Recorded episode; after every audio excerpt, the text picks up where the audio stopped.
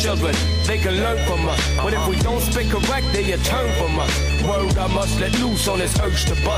It's been about a year or so that you ain't heard from us. This is it. You know the fucking concept. Apply science. Let MCs penetrate. You, you, you, you know the fucking concept. Apply science. Science. Check it out. This is it. You know the fucking con- concept. Apply science.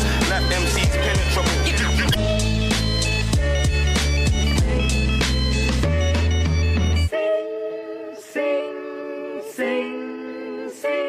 Buenas noches, señorita, señores.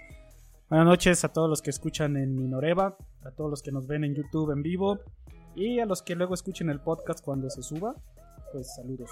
Esto es el episodio número 21 de Sin Lubricante, ya saben, sin filtros de lo políticamente correcto, aunque a veces parezca que así es.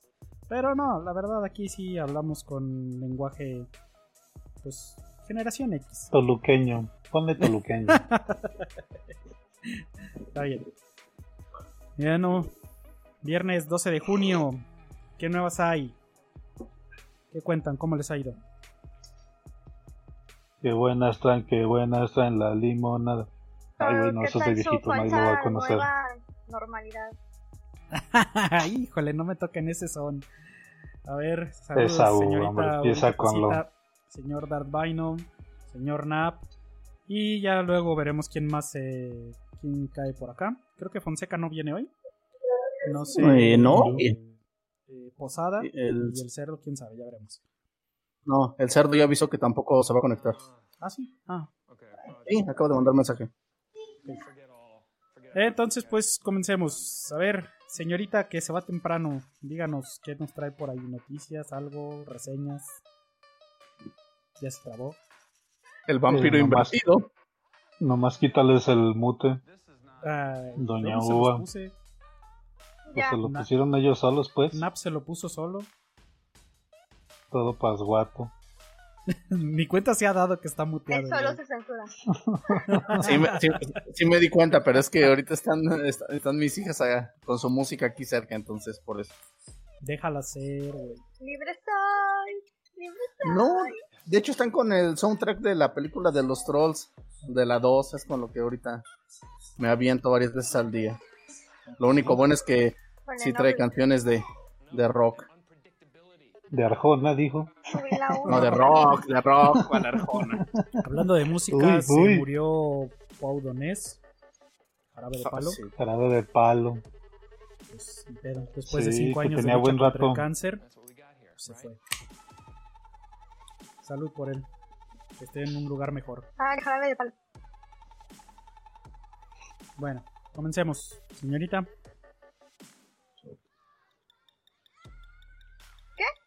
Es que se me traba. Que dirija el programa, doña. así es. Te toca hablar. Ah, ya. Ya, hay que que, trae como pues un si puedo, de ¿eh? retraso. yo digo que hay que decirle a Ubita Pasita que le, se pelee con el vecino que mejore su internet. Así ni cómo robárselo a gusto. No, que le ponga mínimo un repetidor o algo así, porque no, pobrecilla, hombre, está batalla y batalla. Mira, ni siquiera nos pela. Sí. No, es que se cortó todo. Vale. Sorry. Ok. Pues, Perdón. si Perdón. quieres, Hago salte y vuelve a entrar. esfuerzos de estar aquí con ustedes. pues puedes intentar salirte y volver a entrar y ver si mejora. Ah, creo que la sacó de todos modos. Ok. Dijo, cáiganle. ¿Para qué me están criticando?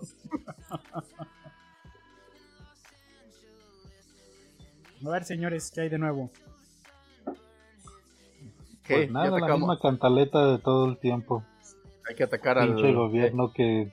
Eh, Sí, no, no. Digo que, que dele que hay que atacar el hígado del tocayo. Pues ya está, está renovado, ya me, casi me empieza a valer madres, una de esas. Pues venga, tocayo, suelte las, las que trae usted, Ah, cabrón. regresó la uva. Ah, ya regresó la uva. Y regresó igual. a ver, ahora sí. Wally. Este, pues vi varias cosas, pero no vi cosas como tan chidas. No me les diré lo que me pareció un poco más chido. Porque si no, dicen que son puras balas. Este. Vi una serie que se llama Carnival Row con Orlando Bloom en Amazon Prime.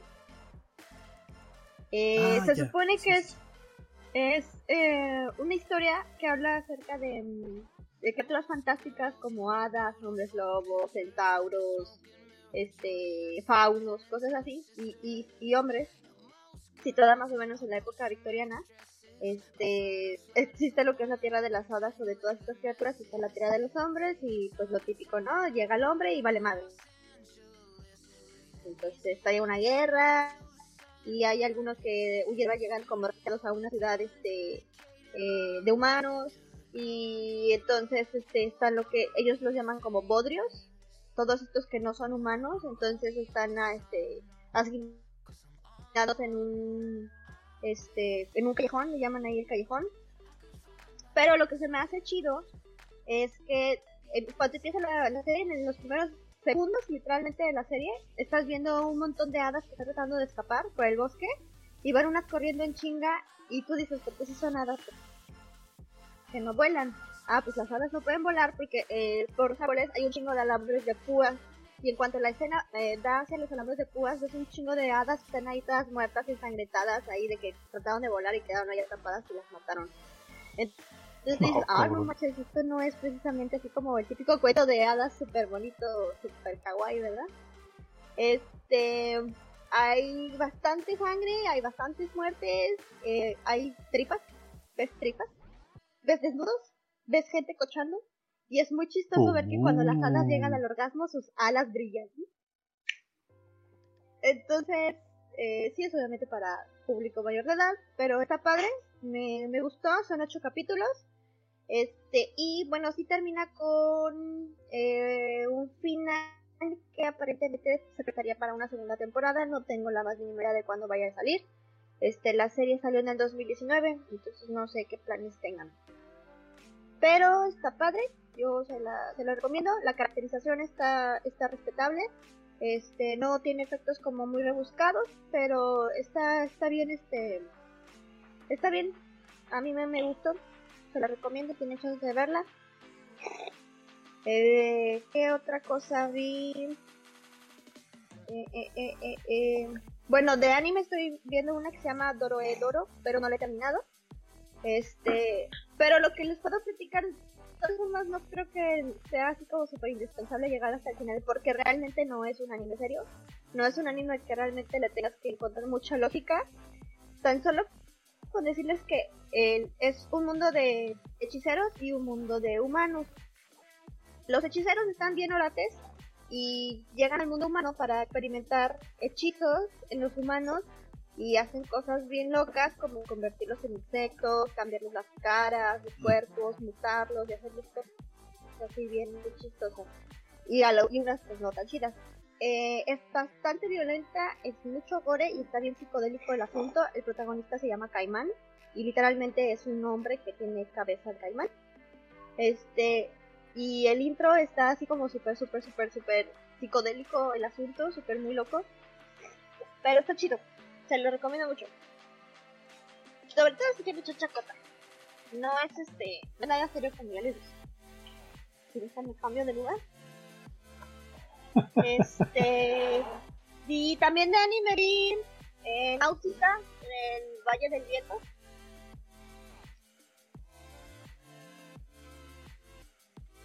Estudio Ghibli.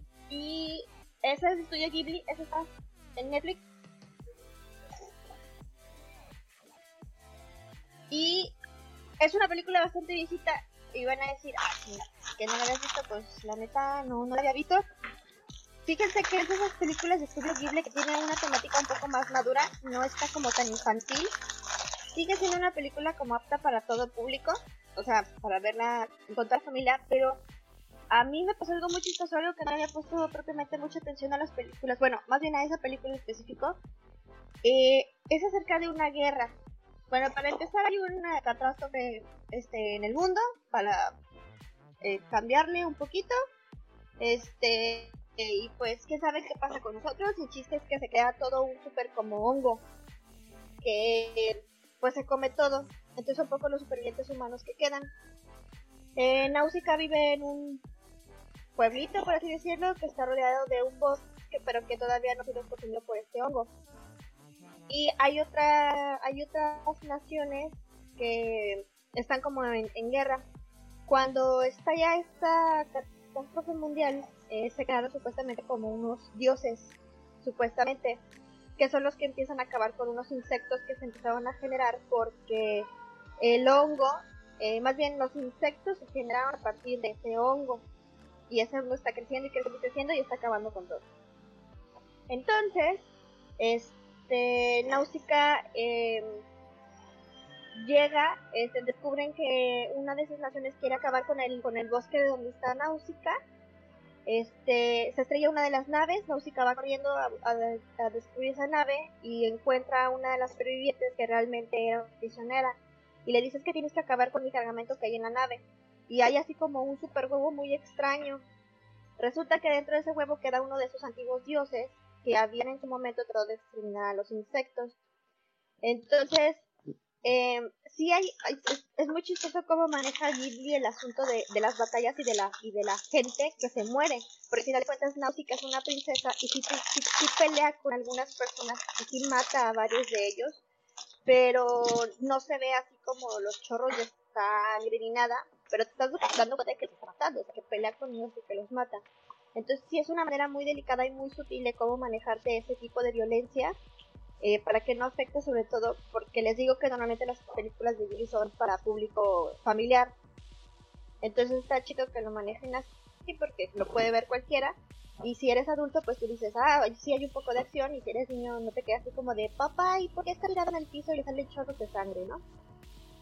Entonces, esa, véanla si no la han, no han tenido oportunidad. Está bastante entretenida, aunque ya está viejita.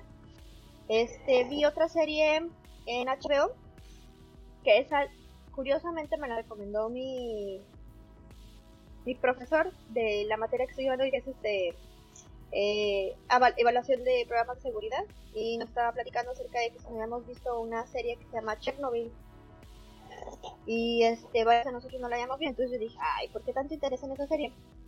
Pues resulta que sí es efectivamente de la catástrofe nuclear que ocurrió en Chernobyl.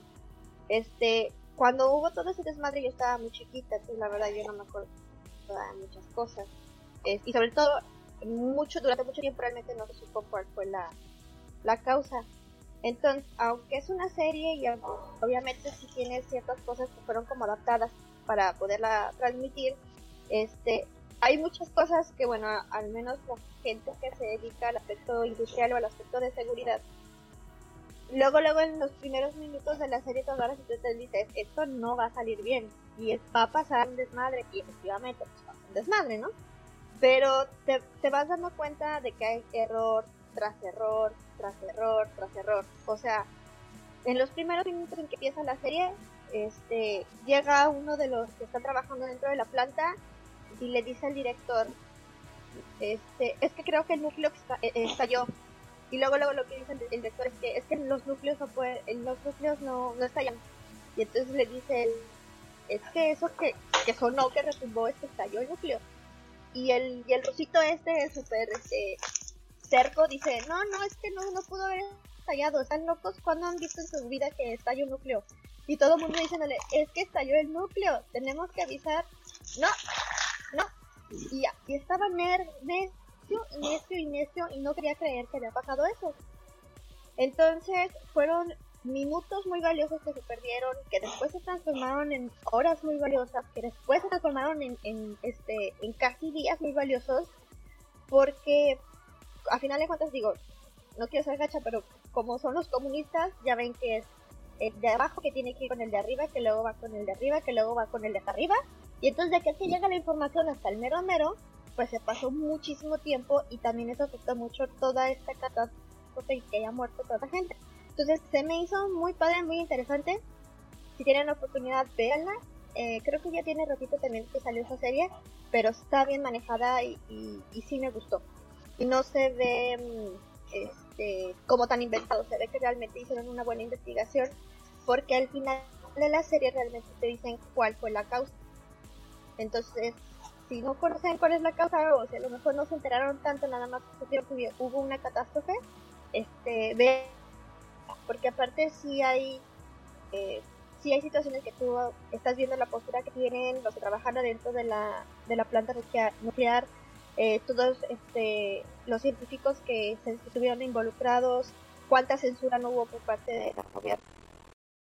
Lo que eso también contribuyó que mucha gente muriera porque no quisieron decir lo que, lo que estuvo pasando.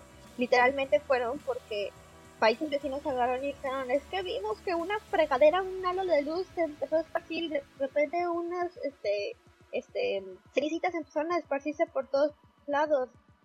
Y prácticamente fue la presión de otros países la que obligaron casi casi a Rusia a decir, bueno, es que fíjense que parece ser que pues sí tuvimos ahí un, un problemilla, ¿verdad? puede ser que por eso les esté cayendo hollín radioactivo, ¿verdad? Pero no se preocupen, ya lo estamos resolviendo. Entonces, está, está china. Se la recomiendo. Sobre todo a ti, si no la has visto, vela, está chida. ¿Y qué más he visto? Creo que es todo. Ah, o sea, he visto más cosas, pero la verdad pues, no vale la pena recomendárselas. Vi una que se llama Pandorum o Pandemonium o no sé qué chingaderas en Netflix. Yo creí que iba a estar más chida. Este. No, la neta no, no la veo no, no está como tan chida. Y aparte me enteré, creo que tiene una precuela, y yo la precuela ni siquiera la vi. Entonces creo que también por eso como que no me enteré mucho, pero no es propiamente que le tengas mucho a la película. Es como un tipo pasajeros, de están en una nave, la tierra valió madres, van a una nave a, poblar no sé dónde fregados, 60.000 cristianos van en esa nave, empieza a tener una falla en la nave, despiertan unos güeyes y se dan cuenta de que hay mucha gente que salió de sus cápsulas y que no saben dónde están. Y entonces ya empiezan a salir unas criaturas muy extrañas y hay mucho canibalismo, nada más. Pero no está como tan chido. Y creo que sería toda mi contribución por el día de hoy, jóvenes. Muchas gracias. Ok. Comentarios, señores.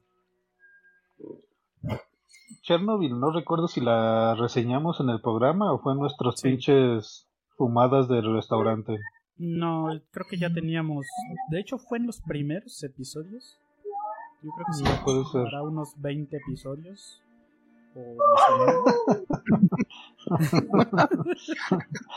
sí, fue uno de los Cuando lo dices así suena tan distante, cabrón. Eh. Fue de los primeros materiales que sí pusimos a discusión.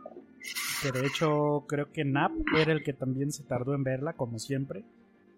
Y estábamos esperando a que la terminara para hablarlo. Pero sí, muy bien hecha la serie. Muy detallada. Eh, digo, lo único que echas en falta es que hablen ruso los protagonistas, porque lo que hablen en inglés, pues como que sí le quita ese saborcito tan chingón que tienen la, la ambientación. Tanto que luego salió Rusia a decir que ellos iban a producir su propia serie con su versión de los hechos, porque supongo que les llegó tan a fondo de tan verídico que se veía que dijeron, no, ni madres, güey, no podemos dejar al mundo con esta imagen de este suceso. Pero sí, muy buena. Es un gran trabajo, tanto que los productores y directores de Chernobyl están agarrando trabajos de muy alto calibre, tanto en cine como en televisión, en los, próximos, en los próximos meses. Pero sí, muy bueno. Señor Don. Bastante, Dígame. ¿Algo que quiera agregar? Pues no, nada que no habrán, que no hayamos dicho ya en ese, en ese entonces, como dice la doña, sí llama la atención y es como que la parte probablemente más dramática, más llamativa de la serie es este realismo que le dieron y sobre todo esta consecución de estupideces una tras otra.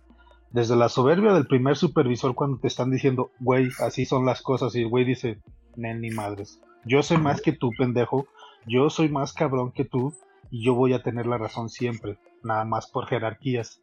Y de ahí, pues, el gusanito se fue haciendo cada vez más grande, como pinche serpiente esa de que se comía los puntitos en el, en el celular de, de Nokia, hasta que, pues, se ahorcaron los cabrones y terminó siendo un pinche desmadre. Y la otra doña a lo mejor no lo a lo mejor no lo interpretó bien, pero realmente el, creo que en Francia fue o Alemania donde empezaron a detectar radiaciones. Eso fue el problema con el que empezaron a meter presión a Rusia porque sabían más o menos de dónde venía la radiación y sabiendo dónde estaban todas las Francia, ¿a poco sí se fue hasta Francia? bueno, por ahí.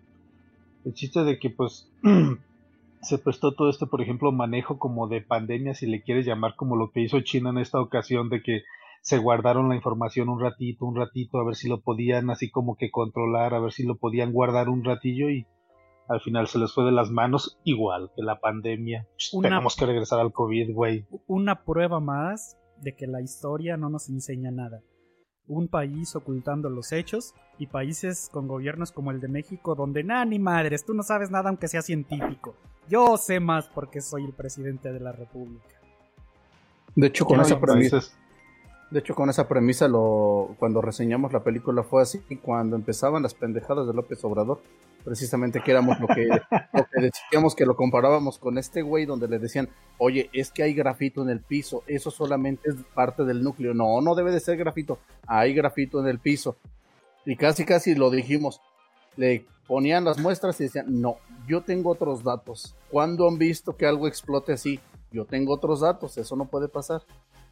Sí, recuerdo cuando empezamos, pero bueno, nos ha dado tantas cosas este señor que...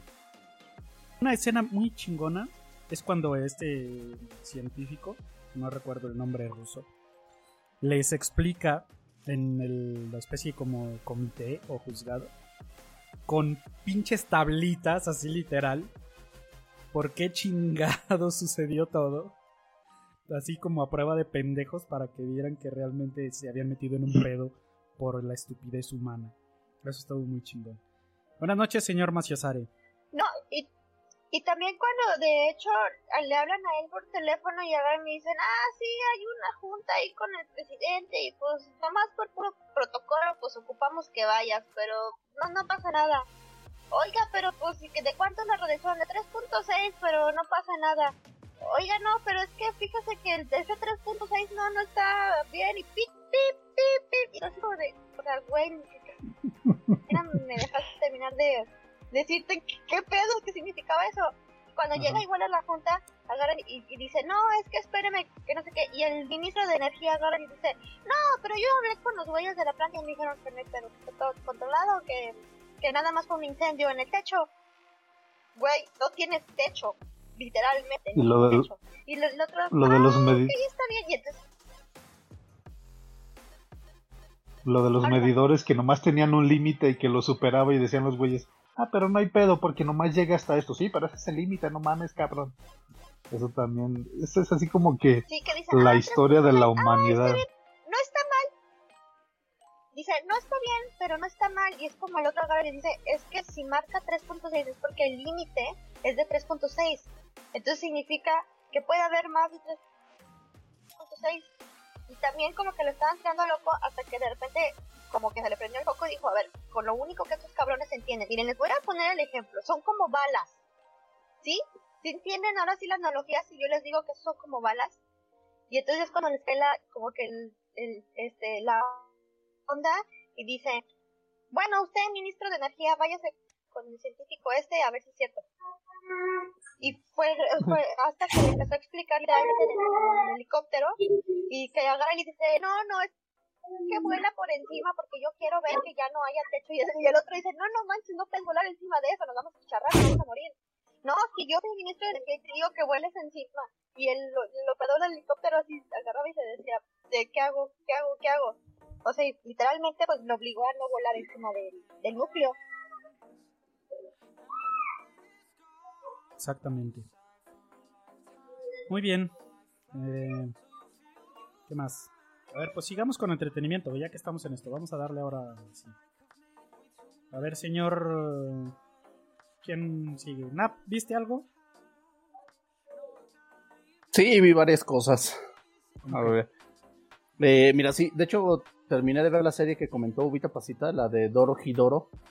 Eh, sí está un poco lenta, pero sí tiene, al final, ya más adelante te pones a analizar los dos puntos de vista, porque pues de inicio, como lo dijo ella, lo primero que juzgas es de que los magos suben a hacer experimentos con los humanos, pero ya más adelante en la serie eh, ellos crean o tienen una idea de cómo es su mundo, entonces ellos lo ven normal, entonces no lo ven, no lo, hay como chocan de repente las perspectivas, lo que eh, la mayoría de los humanos lo ve como no, como algo malo, los magos lo ven como algo normal y ven a los humanos como una plaga. Entonces está esa disyuntiva desde el punto de vista de los dos mundos, quién tiene razón y quién no. Básicamente es em, entender de qué lado estás o si te ha afectado o no esa interacción de los dos mundos. Está bastante interesante, sí deja muy, muy abierto a, a una segunda temporada, pero pues ya hemos visto también que de repente al ser producción original de, de Netflix, yo creo que están evaluando la aceptación que va a tener y pues no dudo de repente si a muchos no les gusta que la van a dejar en, ¿saben qué? Aunque que se, dio, se quedó muy abierto a una segunda temporada, pues ya no vamos a hacer otra y háganle como quieran. Pero está entretenida. Eh, este, otra, bueno, ah, no sé, a ver. No, pues, ¿qué más, pelón? Sí, sí, te ¿Qué estoy más? hablando a ti. güey. Ah, ok. Ah, ok. Eh, vi dos películas que de hecho les recomendé los links, no sé si ya las habían visto. Este, una creo que es del 2016, si no me equivoco, una que se llama I'm Not a Serial Killer. Eh, me gustó bastante, pero no me este, va bien. Lo que no me gustó fue el desenlace.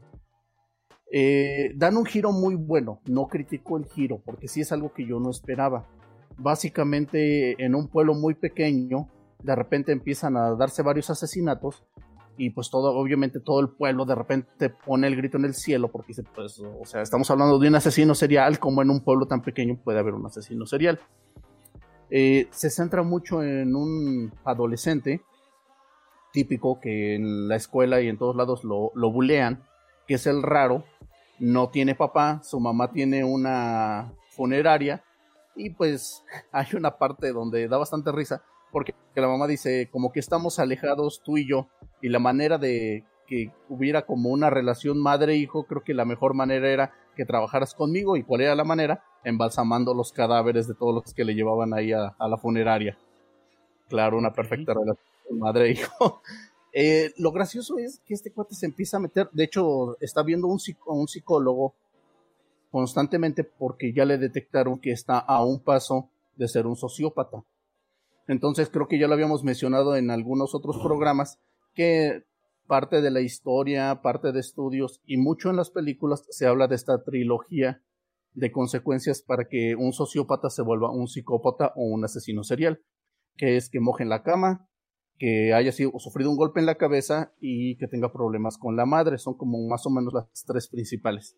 Entonces él está más o menos consciente y dice, es que yo estoy cuidando mucho esto porque sé que en cualquier momento puedo brincar esta, al siguiente nivel y no quiero, no quiero caer ahí. Entonces de repente se empiezan a, a topar por ciertas circunstancias este chavo que se está peleando por no llegar a ser un asesino serial y él se topa con este, con el verdadero asesino serial. Todo iba muy bien ahí, me gustaba la intriga, la situación que se da para el adolescente, porque pues eh, en su mundo raro, en su forma de cómo lo tratan, este, todo lo que está aprendiendo, el conocimiento que él tiene, él acepta que tiene un problema, y por eso ve a su psicólogo y que está pues a una delgada línea de convertirse en algo que él no quiere, realmente él no quiere llegar a ese nivel. Empiezan a tener este, pues sus encuentros estos dos individuos. El giro de la película sí la recomiendo. Este, a mí personalmente el final no me gustó. A lo mejor a muchos les va a gustar por el giro que manejó. Hubiera, me hubiera gustado más que se siguiera manejando dentro de este eh, ámbito psicológico más entre estos dos personajes. Pero fíjate que me, a mí lo que me, me quedó muy, muy grabado, hay una escena muy buena en una fiesta de Halloween donde el típico buleador de la escuela pues lo empieza a confrontar. Entonces este cuate pues empieza a reír. Dice, ¿de qué te ríes? Y dice, es que yo estoy viendo un psicólogo y yo he aprendido varias cosas. Dice, he aprendido a no pelear con la gente. Dice, entonces yo los veo como objetos. Dice, y tú eres para mí como una caja de zapatos. vacía por fuera, sin chiste, pero si yo te abriera, podría encontrar una sorpresa. Entonces, si me sigues provocando, pues me voy a imaginar abriéndote a la mitad, sacando tus entrañas y empieza así como a torturarlo psicológicamente. dice, entonces ya aprendí que a la gente a la que le puedo hacer pues cierto tipo de cosas, le sonrío y les digo algo amable. Entonces le vuelve a sonreír, se acerca a su oído de este tipo y le dice, yo creo que tú eres un tipo fantástico. Entonces pues, lo deja temblando al otro y lo que por eso me, gustaba esta, esta eh, ¿cómo, ¿cómo llamarlo? Esta situación que manejaban. Eh, más psicológica, más metiéndose a, al entendimiento de este personaje, porque lo llevaban muy bien, o sea, ya el giro final eh, se sale totalmente de lo que llevaban.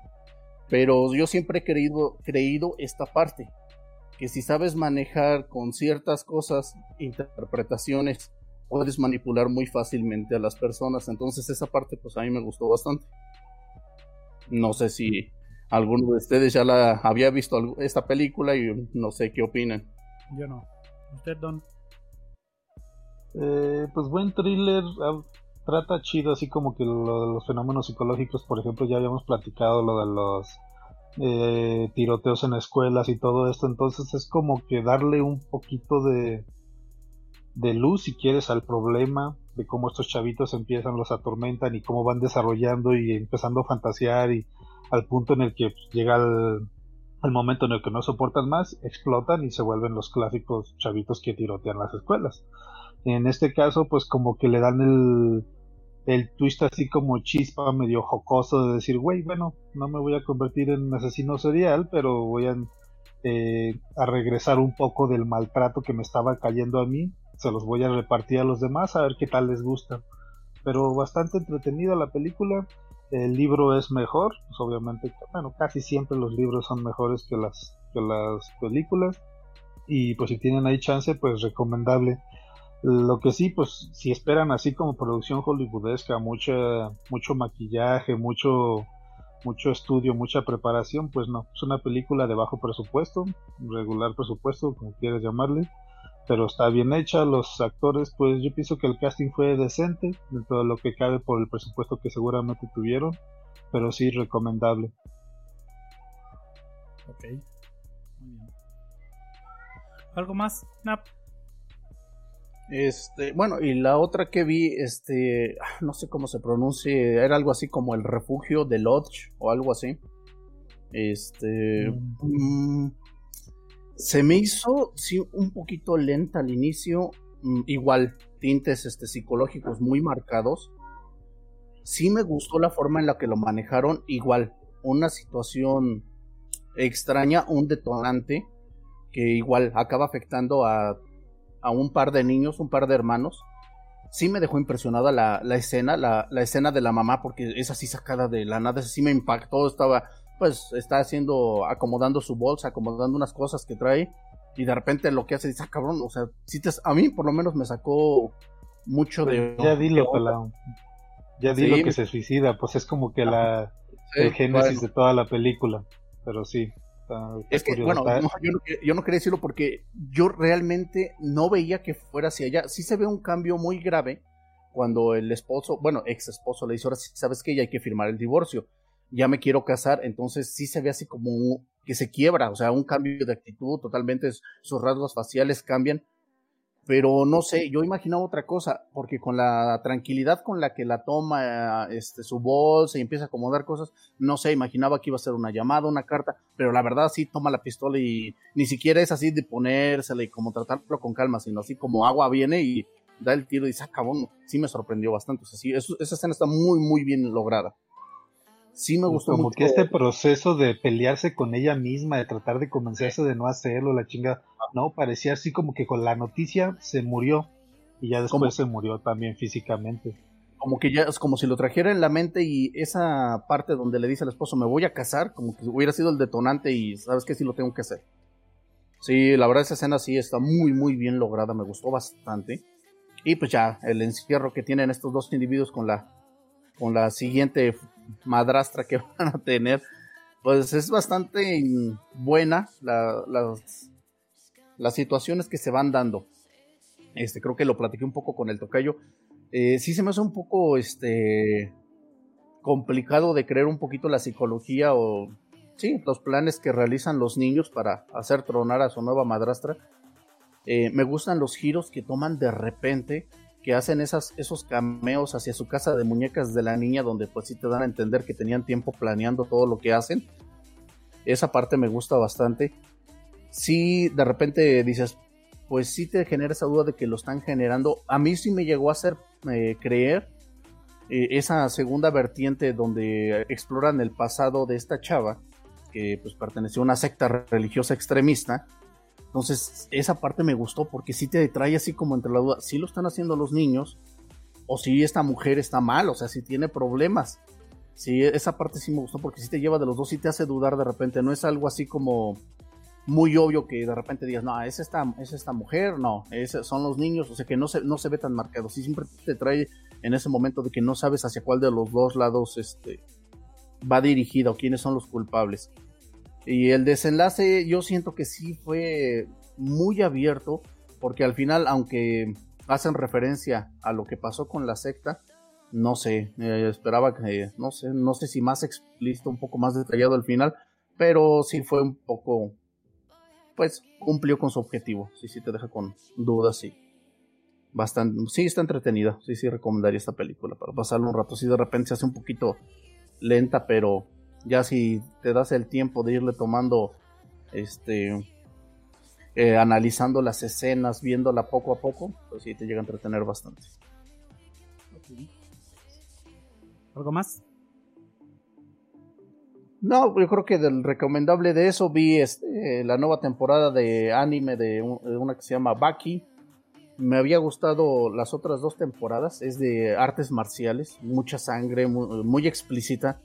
Eh, golpes que se dan y se ve las fracturas expuestas y este, si les llegan a dar este, un daño a los ojos se ve bastante explícito. Eh, yo esperaba bastante de esta, de esta temporada porque todo gira en cuestión de peleas callejeras en Japón, pero ya después lo quieren enfocar como a un torneo un poco más oficial en lo que es en China, porque todas las, otras temporadas se, desarrollan en Japón. Esperaba bastante, pero esta sí me dejó un poquito decepcionado, porque ya lo que es el torneo, supongo que es al ya está regido por ciertas reglas, porque también realmente se puede matar al contrincante, no poner una regla en específico, sí lo sentí muy lento, eh, menos acción que en la otra. Y yo siento, no creo que haya sido que esperaban el resultado, o no sé si al terminar de, diseñar esta temporada ya supieran lo que iba a pasar, porque al final le, le lo, este, lo cierran con una idea de regresar a los personajes de la segunda temporada. O sea, como de, ah, pues ya hicimos el torneo, Suponemos que no le va a gustar a la gente, suponemos que les gustó más la otra temporada, la otra temporada, los otros personajes, entonces vámonos hacia allá. Esa parte sí no me gustó mucho. Yo creo que si es una nueva, este, la siguiente temporada se enfoca con las, las otras, podría despegar un poco más a mi punto de vista. Ok, ¿por qué no haces la aclaración que son cosas así como balas que no es que tendríamos que tener tan en mm. cuenta, güey. Sobre todo porque ya vas en una tercera temporada y no me la estás vendiendo, güey. O sea, ni siquiera es una primera temporada que me digas, bueno, pues le voy a calar a ver qué tal, güey. Eh, Benja vio Iron Fist, ¿qué esperabas, güey? Hasta la recomendó Iron Fist. No, no, yo no recomendé Iron Fist. Iron Fist lo recomendó el Panda. No, yo nunca la recomendé. Eres, sí, eres un masoquista, güey. No, la de Back sí, la había comentado, sí es muy buena, o sea, las dos primeras temporadas son muy buenas. O sea, es este un adolescente donde eh, podrías pensar que lleva su vida tranquila y de repente empiezan a buscarlo ciertas personas, a retarlo, que porque es el para su edad considerado el más fuerte de todo Japón. Empiezan así como en cualquier momento, oye, pues este, me dijeron que tú eres el más fuerte y sin ninguna justificación más que el derrotar al más fuerte para ser el más, tener ellos ese título, empiezan diferentes tipos de, enfrentamientos. Me gusta en el sentido de que cada uno de los que lo enfrentan manejan diferentes tipos de técnicas, diferentes doyos, diferentes formas de pelear. Al ser peleas callejeras, pues no hay reglas. Entonces hay muchos que usan armas, que usan este, diferentes eh, formas de atacarlo, sorpresa. O sea, mucho, hay un momento en el que simplemente llegan por la espalda y con cuchillos o con diferentes armas ocultas en el cuerpo tratan de buscar ese enfrentamiento donde simplemente es matar al considerado más fuerte. Mm, todo eh, empiezan a llegan este rusos unos americanos o sea llegan de diferentes países porque se empieza a propagar la fama de este adolescente porque mencionan que tiene se aprovecha de que, pinche tocayo pinche tocayo de es el único que suenan a patadas de ahogado güey como cuando estabas con tu sobrina de no, ya empeoró, pero pues voy a acabarla a ver qué. Y otra semana, pues sigue medio chafita, pero le voy a seguir. Hasta que la acabaste y dijiste, no, si estaba bien culera. No mames, tocayo. Son pinches balas hechas y derechas, ¿para qué le mueva? Eh, las dos temporadas este, primeras sí son muy buenas. Sí, son... son muy buenas. Esta sí bajó bastante. La verdad es que esta sí decepcionó bastante, por lo menos a mi punto de vista pero sí, sí tiene ese toque de artes marciales y sangre y violencia explícita. Entonces, pues ya si algunos ah, tienen ciertos gustos, ah, pues, Yo la vi, güey, vi nomás una temporada y con eso me bastó. No mames. ¿Ves, güey? Hay que saber cuándo rendirse, güey. O sea, ah, pero, pero, el Maciosar ve la roca de Guadalupe también. Sí, güey, no mames, el pedito de la Virgen, el pedito de la Virgen, güey. Ese no lo puedes copiar, güey. O sea, tú sabes que cuando sale el pedito de la Virgen ya todo se empieza a solucionar, güey. Es lo chido de esa serie. Este, pero esa de Bucky, güey, no digas que son artes marciales, güey. O sea, dime qué arte marcial tiene que le disparen a un güey y que empieza a tragarse kilos de carne para alivianarse, güey. Y es un cubano con descendencia no sé qué madres que mide tres metros, güey. Que se avienta de los carros, güey. Hay otro güey que, que sube edificios. Ah, con las huellas digitales, güey, que así se escapó de la cárcel, güey. Ah, esos los que mencionaste, cabe aclarar que ninguno de los dos es de Japón ni de China. Esos son técnicas que adaptaron. Tú lo dijiste, el otro es ah, cubano y el otro es ruso. Ahí o sea, que, que, artes marciales ahí ya no te no, no o sea que hasta es una serie racista. Sí, aparte. Yo propongo yo propongo que ya vetemos al tocayo de la sección de recomendaciones de series. El güey no sabe diferenciar entre una pinche bala y una cosa decente, cabrón. Tocayo ya no va a decir nada más. Hablen las noticias. Y se va como nenita. No, es como neta. No, güey, es que es, es cuando se les acaba el tiempo. Mira, la uva se fue cuando terminó y Nap se va cuando termina, güey. A la chingada. Ay, güey. es mi problema. Es, es como la bolsa se tomó de... la cuarentena muy en serio. No, es como la bolsa de papel de la vergüenza. Güey, es que ni, en ningún momento me vendiste la serie, güey. No, güey, y te la puso bien chingona, ¿eh? Porque en realidad no, no es tan, tan, tan fantástica como la mencionó, güey, de artes marciales. Por eso, güey, es bueno aclarar al inicio, cuando es una pinche bala, para que no te estén carreteando así, güey. No, ya cuando aclaras que es una bala, ya dices, güey, pues no es recomendación, güey. O sea, es una mamada, güey. No sé si ustedes les tocó dibujar luchadores o caballeros del zodiaco, güey, que les ponías por todos lados, güey, que andaban así, güey. Que era como una mole, Así están, güey, así está la animación, güey. ok. Bueno, como el NAP ya se fue a su mundo de fantasía en su propia máscara. A ver, señor Maciosari, ¿usted vio algo? No, güey. Prefiero. O sea, a ver, este güey se dedica a criticar, pero no vio nada. Como DVD, como DVD. ¿Qué, qué es? Ah, empecé a ver una, güey. Se llama Solares Opuestos, del creador de Ricky Morty. Ah, no la he visto. Sí, está en Hulu, güey. De hecho, la tengo en un grupo de Telegram, por eso me, por eso la empecé a ver. Es una mezcla entre Ricky Morty, el mundo de Rocco y... Ah, ay, güey, ¿cómo se llamaba la del extraterrestre Sim o algo así? Invasor Sim. Ese, es una mezcla entre esas tres, güey. son unos alienígenas que llegan a Estados Unidos, güey, no les gusta nada de lo que hay en Estados Unidos y empiezan a hacer su desmadre. Apenas llevo el primer capítulo, güey, así que esperemos a ver cómo se pone. Si, si puedo verla en la semana, pues ya, ya les daré mi opinión. Opuestos solares. Pero igual, y si me puede seguir, por favor. Ajá. ¿Es solares o Ajá. Pongo por lo menos una imagen. Sí, güey. Este, y pues nomás, güey. ¿Y si quieres salir? Esos, güey. ¿Es esta?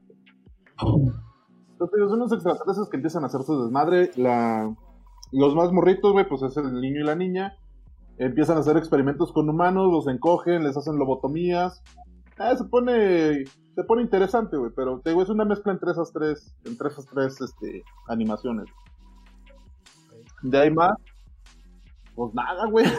Yo soy un pinche zombie ahorita, güey. ¿Qué pedo con tu chamba, güey? No mames. es el único que trabaja del grupo, no lo puedes criticar. Sí, güey. Gracias a mí México se está levantando. Cuéntanos algo de tu chamba entonces, güey. No, güey, no puedo, güey. Ay, güey, ya es espía internacional, cabrón. Tendría que matarlos. Ahora, lo, único que va a decir, pero les voy a mencionar a qué estados llevé coronavirus.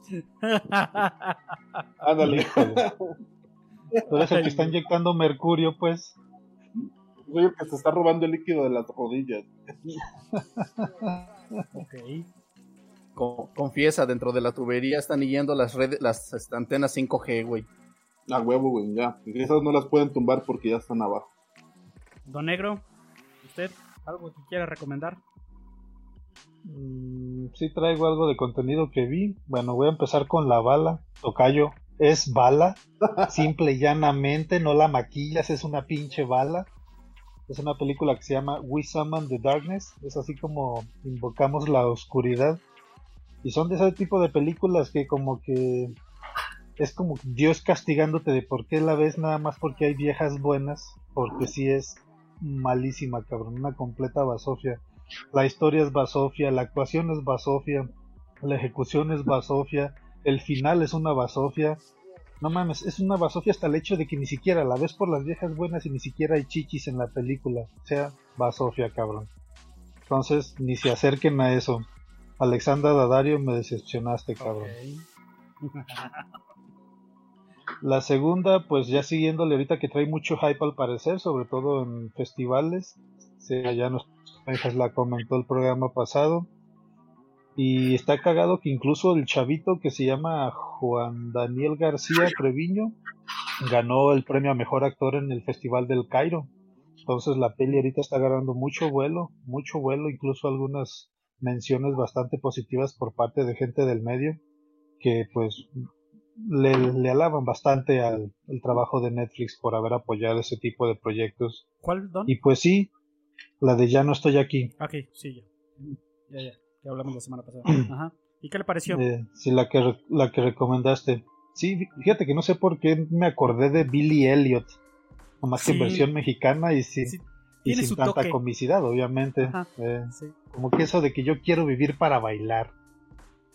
Y por ejemplo, me llamó la atención si tiene mucho trasfondo de lo que mencionamos en el programa pasado sobre estos como prejuicios, preconcepciones sobre la gente, como que eso de que es más fácil estereotipar en lugar de conocerla, el cómo este, estos mismos estereotipos como que a veces hasta condicionan a las personas para dejarlas crecer, porque este chavito, pues a final de cuentas, él protegía a su racita, a sus tercos, y como que no se quería meter en problemas con nadie. Y sin embargo, pues la misma sociedad se encargó como de empujarlos, de bajarlos, de, de, que, de decir, güey, tú perteneces a esto, desde la gente que lo tenían ahí cerca hasta la gente de fuera que cómo los veían y todo el pedo. Entonces se me hizo interesante por ese lado. No se me hizo que tuviera tantos matices como emotivos, pero sin embargo como retrato social se me hizo muy bueno por estas cosillas que ya estaba mencionando. E incluso como drama costumbrista también me gustó bastante. Tiene un gag involuntario que no sé por qué a mí me cagó de la risa que es cuando está como bailando en la calle con su bocinita y llega un policía muy buena onda de la chingada de, oye, tienes un permiso para tu bocina y el güey nomás le dice, fuck you. Y hace, güey, nomás tienes que llamar al 311 y te van a dar el permiso y luego le dice de nuevo, fuck you, y se va corriendo a madres. Eso no sé por qué se me hizo cagadísimo. Pero sí, la película es muy buena. Definitivamente hace falta como que este tipo de contenido como que incluso para que la gente abra un poquito más la perspectiva y decir, güey, nada más porque ves a una persona con una apariencia como que un tanto extraña, chistosa o lo que sea, quiere decir que por eso es un delincuente, un pinche drogadicto, un asesino, esto y lo otro. A final de cuentas él nada más se vivía por su baile y ya. Pero muy muy buenas menciones, incluso la película realmente no es tanta nueva. creo que se empezó a grabar como por ahí del 2017, 16, algo por el estilo. Pero ahorita está teniendo mucho eco y sobre todo en los, en los festivales. Entonces, de hecho, como recomendación, bastante bien. Se pasó todo el 2019 en festivales, que fue donde agarró mucha atracción y por eso Netflix la agarró. Eh, mm. Y pues obviamente eso le sirve a los productores, ¿no? Es parte de recuperar la inversión y le sirve para un siguiente proyecto. No tanto para esta película, pero para un siguiente proyecto obviamente pues les da, les da un varo el que Netflix las haya, la haya agarrado. Pero sí todo el 2019 estuvo ganando premios por todos lados, algunos de actuación, otros como película, como etcétera, etcétera. Pero sí, está bastante, está bien y sigue agarrando vuelo y buenas críticas. Guillermo del Toro la ha mencionado varias veces. Eh, todas las veces han sido elogios. Lo cual pues habla de que pues sí es una buena producción. del Toro no, no lo hace seguido. El que alabe eh, material o películas. Pero sí lo hace con casos específicos. Otro caso que recuerdo y que incluso les comenté fue la de Los Tigres no tienen miedo The Tigers Are Not Afraid, que también comentamos en algún momento. Bueno, eso creo que fue solo entre nosotros, no en el programa. Eh, otra película mexicana muy buena, muy redonda, digámoslo así. No es así como que la mega producción, pero es una buena película. Y Del Toro también la apoyó mucho, tanto que al parecer siguen trabajando en, una, en un trabajo o en un material del Toro con la directora Isita Ay, no recuerdo el apellido. Pero están haciendo una producción juntos. Y pues ya veremos luego qué sale con los de este de Ya no estoy aquí. Digo, son pocos los proyectos con los que se involucra del toro así directamente. Pero pues al parecer estos dos le han llamado mucho la atención y ha dado sus comentarios muy, muy halagueños algo que llama mucho la atención, así como lo comentaste el programa pasado, es que realmente este pinche director, no sé el nombre, agarró niños comunes y corrientes, chavitos de barrio y los puso a actuar. Incluso el protagonista ni siquiera sabía bailar, se enseñó a bailar e incluso se aventó unos pasitos propios, por así decirlo. Entonces, desde ese punto de vista de haber encontrado como esos diamantitos en bruto ese casting perfecto para la película está muy bien logrado. Y para que te avientes un quemón así como negativo, Benjas, ahorita que mencionaste de Tigers Are Afraid, no sé si sabías que la chica que escribió la película y dirigió es la misma que escribió y dirigió Cindy la Regia, güey. Ah, sí, Don. No, de hecho, no mames, qué pedo con eso, güey. Espéreme. Esa directora es como algunos directores de Hollywood de esos que van un pinche basofia y un éxito. Una basofia y un éxito. Una basofia y un éxito. Eh, The Tigers Are Not Afraid fue buena. Su trabajo anterior fue bastante malito. El anterior a ese eh, lo catalogan como bueno. Y así hacia adelante. Después de Tigers Are Not Afraid tuvo otro trabajo malo y así. O sea, como que va una de cal por una de arena. Una cal por una de arena. O sea, es, irregular en sus trabajos. Así es. De hecho, no sé si fue directora, pero tuvo algo que ver con la de Gael García, la de Museo, o ¿cómo se llamaba? Esta de que robaban el, pelacho de penacho de Moctezuma o algo así. Sí, bastante malita. Ajá, sí, tuvo algo que ver ahí. No sé si fue directora o solo estuvo involucrada en la producción, pero también estuvo por ahí. y no es buena película. ¿Alguna otra? ¿Qué más trae por ahí? Pues esta la traía desde hace como 15 días cuando después del programa que hablamos de Tarantino. Ah, eh, tenía yo ya en la bolsa un documental que se llama QT8. Es un documental que salió hace ya un poco de rato, por lo cual nada más habla, bueno, no, QT8, que es así como Quentin Tarantino 8. Y lo que hace la película es como explorar los ocho primeros trabajos de Tarantino. Entrevistas a los actores, datos curiosos, muchas anécdotas interesantes, datos y todo el pedo. Incluso, por ejemplo, no sé si sabían ustedes que Quentin Tarantino, él nunca estudió cine. Él se crió y creó su estilo a partir de ver películas. O sea, es tan propio su estilo que viene eh, desde, ¿cómo se dice? Desde esa misma parte de que el güey nunca se crió así como que con un estilo ortodoxo porque no estudió realmente cine. Entonces está bastante chido. Incluso, por ejemplo, el esa yo la descargué. El personaje de Vincent en tiempos violentos, ¿te acuerdas de Michael Madsen, que es uno de sus actores fetiche? Él estuvo en Perros de Reserva, creo que es Mr. Blonde, si mal no lo recuerdo. Él iba a hacer el papel de Vincent en Pulp Fiction, pero como estaba haciendo otro proyectillo culero que al último no le pegó, eh, fue John Travolta el que terminó haciendo el trabajo y pues vamos, fue el pinche papel que lo regresó a la fama. Ese merengue es, está, está chido, incluso de, otros datos curiosos que me llamaron a mí mucho la atención. En Hateful Eight, no sé si se acuerdan de John Ruth, el güey bigotón que llevaba a la chica hasta Ah, se me fue el pinche nombre. Bueno, el que llevaba a la mujer que estaba presa, que iban a, ejecutar, se dice que ese personaje está basado en Harvey Weinstein. ¿Por qué? Porque la compañía que era Miramax, que le producía todas sus películas a Quentin Tarantino, era precisamente propiedad de Harvey Weinstein, que fue con la que se creó y se dio a conocer y todo el pedo trae muchas cosas interesantes, trae entrevistas de varios de los actores principales, opiniones y demás. Incluso cuando se hizo Kill Bill, Uma Thurman sufre un accidente muy cabrón y Miramax se encargó de, de, ¿cómo se dice?, de tapar el pinche accidente y no sé cuánto. O sea que desde entonces tenían algunas como prácticas bastante como que dejaban mucho que desear, cuestionables exactamente. Y la verdad, si eres fan de Quentin, no trae, por ejemplo, testimonios de él, pero si eres fan de él, él está muy, muy interesante el pinche documental. Trae muchas cosas y datos curiosos. Entonces, si tienen chance, pues se la pueden chutar. Ok. Muy bien. ¿Qué más? Mm, yo por mi parte es tocho. Ok. Eh, señor Maciosare, ¿algún comentario sobre estos últimos?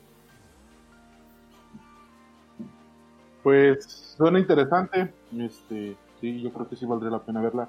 Eh, me llama mucho la atención lo que dices que él no que él no estudió cine. Este, y pues quieras o no, el no llevar ciertos lineamientos o reglas te hace ser más cabrona. Como a veces, como a veces la de un tema termina por este, encasillarte o limitarte y al no tener ni puta idea de cómo hacerlo y hacerlo como tú piensas, resulta ser un éxito. Eso está muy chido y por eso me llama mucho la atención verla para ver qué tal. Pues sí. Digo, ya sabemos que Tarantino es uno de esos personajes que tiene muchas cosas criticables, pero que normalmente no salen a la luz. Tanto porque es muy. muy amado, podríamos decirlo así, tanto por fans como por no fans. Entonces, yo no dudo que en algún momento van a salir cosas más oscuras de Tarantino. En algún momento van a salir cosas de esas que se mantienen bajo la superficie. No sé si hasta que muera o cuando pase algo así, pero pues sí, Tarantino tiene ese tipo de cosas. Mm. Pero bueno, pues el hecho de que estuviera tan cercano a Harvey Weinstein, quieras que no, mucha gente dice, güey, es ese tipo de secreto a voces. Mucha gente sabía lo que estaba pasando y probablemente Tarantino era uno de ellos. Trabajando tan estrechamente con él, probablemente sabía de cosillas, pero ahorita, por ejemplo, la gente le ha perdonado todo y probablemente no le han cuestionado. Pero de que sabía, es muy probable que sabía. Sí, es lo más seguro. Y vaya, así como lo del accidente que mencionas de Uma Thurman, eh, debe de haber más cosas. O sea, Tarantino no es alguien que vaya siempre por la línea recta. Tarantino es de esas personas que que más que nada andan en los lados oscuros de la ley, bueno, digamos de la vida. Tanto mm, número uno, por ejemplo, uno bien sencillo y bien light. Siempre se menciona y es conocido su su fetiche, su gusto por los pies femeninos, tanto que en muchas de sus películas se refleja, hasta en las que no son sus grandes producciones, pero un ejemplo, eh, la escena de From Dusk Till Dawn de Salma Hayek, donde sale con la víbora y que sale bailando, y, es precisamente a Tarantino a quien le pone el pie en la boca y, y vacía el licor. Ese fue su sueño húmedo que se cumplió él por ser obviamente parte de la producción. Bueno, si es de Tarantino o era coproducción de Tarantino. Esa siempre mm, creo, No, creo que metió mano, pero no era precisamente de él. Porque me parece que es una de sus primeras colaboraciones con Robert Rodríguez, ¿no? Mm, creo que sí. Si no, ahorita lo sacamos de volada. Sí, creo que sí es con Robert Rodríguez. Entonces fue ahí cumplir su sueño húmedo y lo ha manejado en, prácticamente en todas sus películas. esas tomas. Tomas fetiche, que son obviamente solo para él. Entonces, como ese tipo de cosas son, digamos, light, pero eso nos da a entender que hay cosas más que puede haber ocultas y que en algún momento pueden salir a la luz, pero eso no demerita su trabajo como cineasta. O sea, tiene trabajos muy chingones. Esperemos que lo que salga a la luz luego no sean cosas muy cabronas, que sí terminen demeritando por lo menos la imagen que tenemos de él. porque no tiene una imagen de alguien culero. De un humano.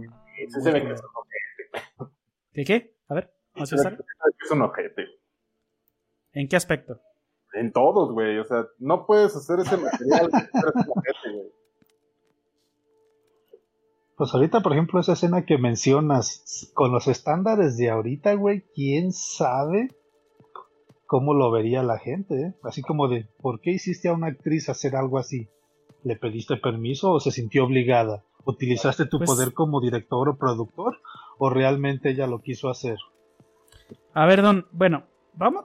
Bueno, si es de Robert Rodríguez la película. Hagamos un paréntesis y entremos en ese tema. Va, va, va. va. Estamos hablando. ¿Cuándo se lanzó eh, From Dusk Till Dawn? Ah, todo lo tengo aquí. Es de 1996. 1996.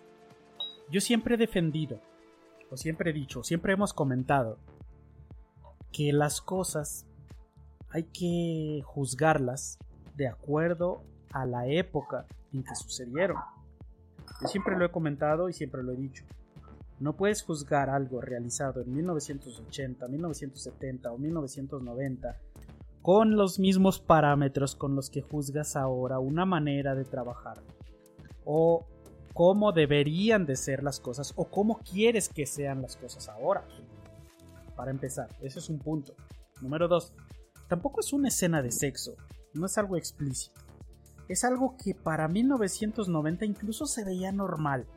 Era como que, ay, wow, es Alma Hayek, bla, bla, bla. Pero tampoco es algo que fuera tan cabrón. Aún ahora no se ve tan así. Digo, si eres alguien conocedor y sabes lo que es ese tipo de fetiches, obviamente sabes y relacionas, ¿no? Es un tema que nosotros hemos comentado desde los años de corridas mentales, los fetiches y este tipo de cosas, y por eso estamos enterados.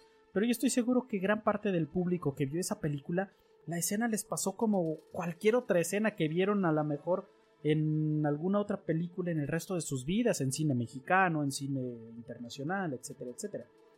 Entonces, Que haya sido un sueño mojado de Tarantino, sí.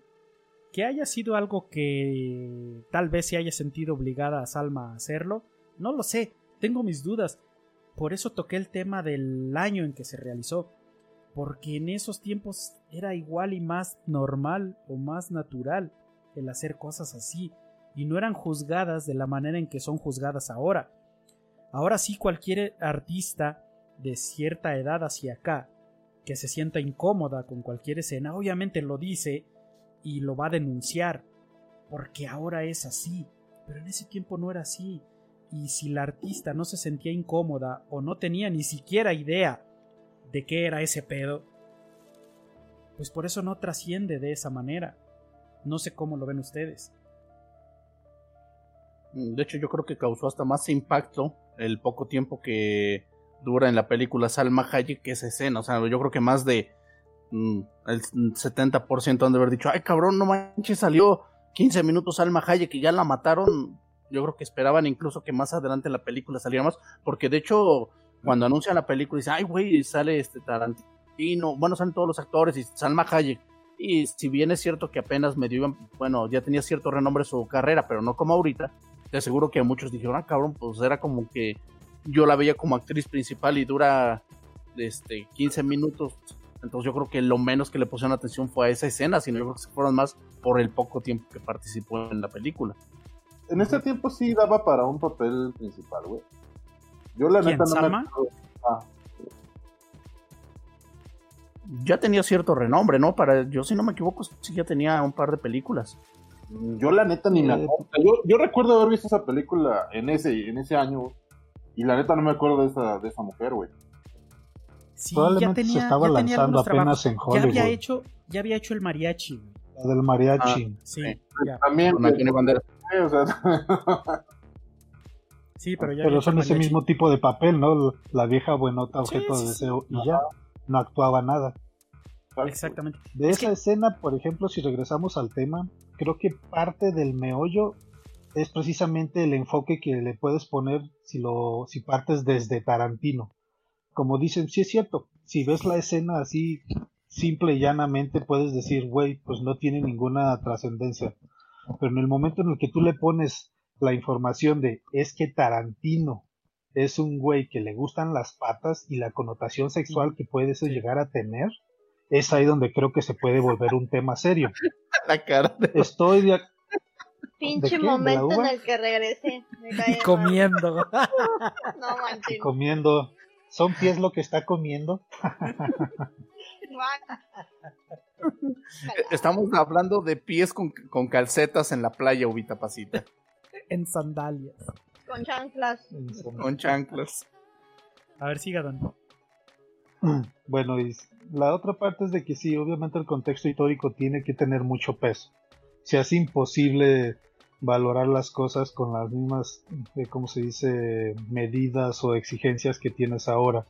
la otra parte es de que es muy curioso de que las, estas personas que resultaron ser condenados como depredadores sexuales se les están acusando por los delitos cometidos en esa época, no en esta.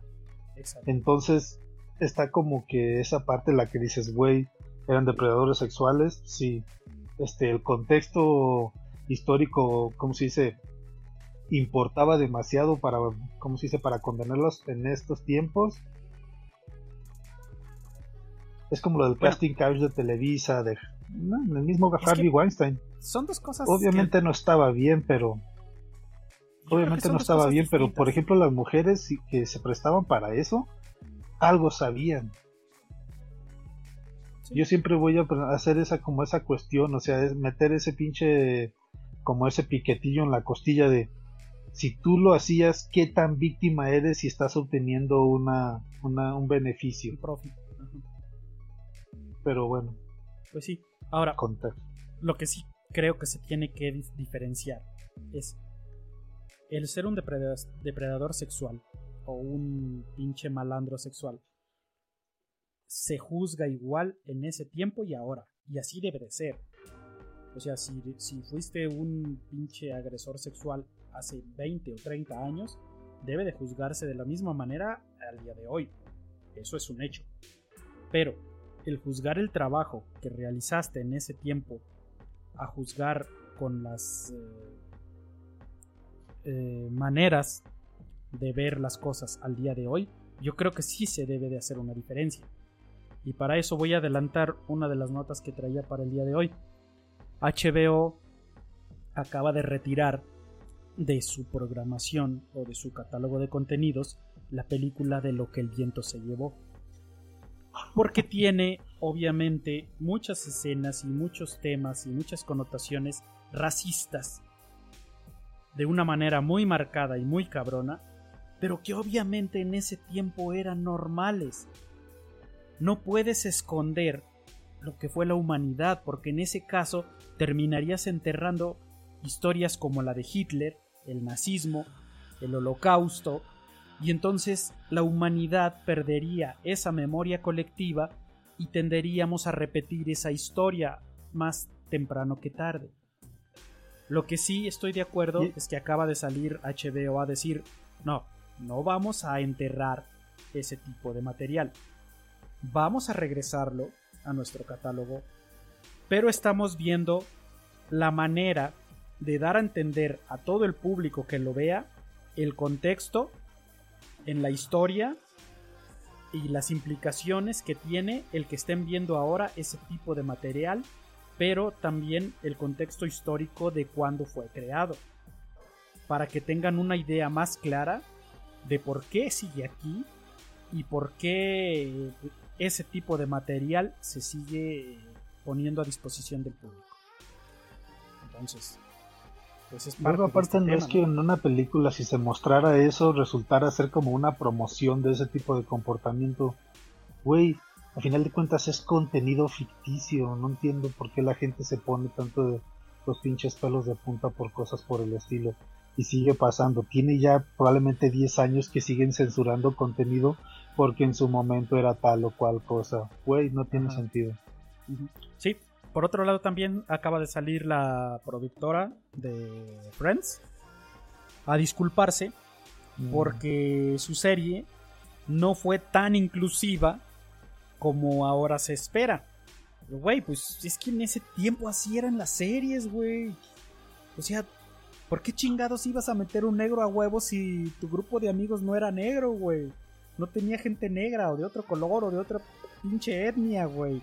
Así eran las cosas. ¿Por qué chingados le cuesta tanto a la gente entender que Friends es una serie que se sigue viendo ahora en el 2020 por un chingo de personas y que sigue siendo una de las series más populares en la plataforma en la que esté, que es la que tiene más retransmisiones en la televisión abierta en Estados Unidos y en las televisiones de todo el mundo, en los sistemas de cable de todo el mundo y en las plataformas de streaming de todo el mundo, pero ¿por qué les cuesta entender que fue una serie realizada hace un chingo de años y que las cosas en esos años así eran, güey?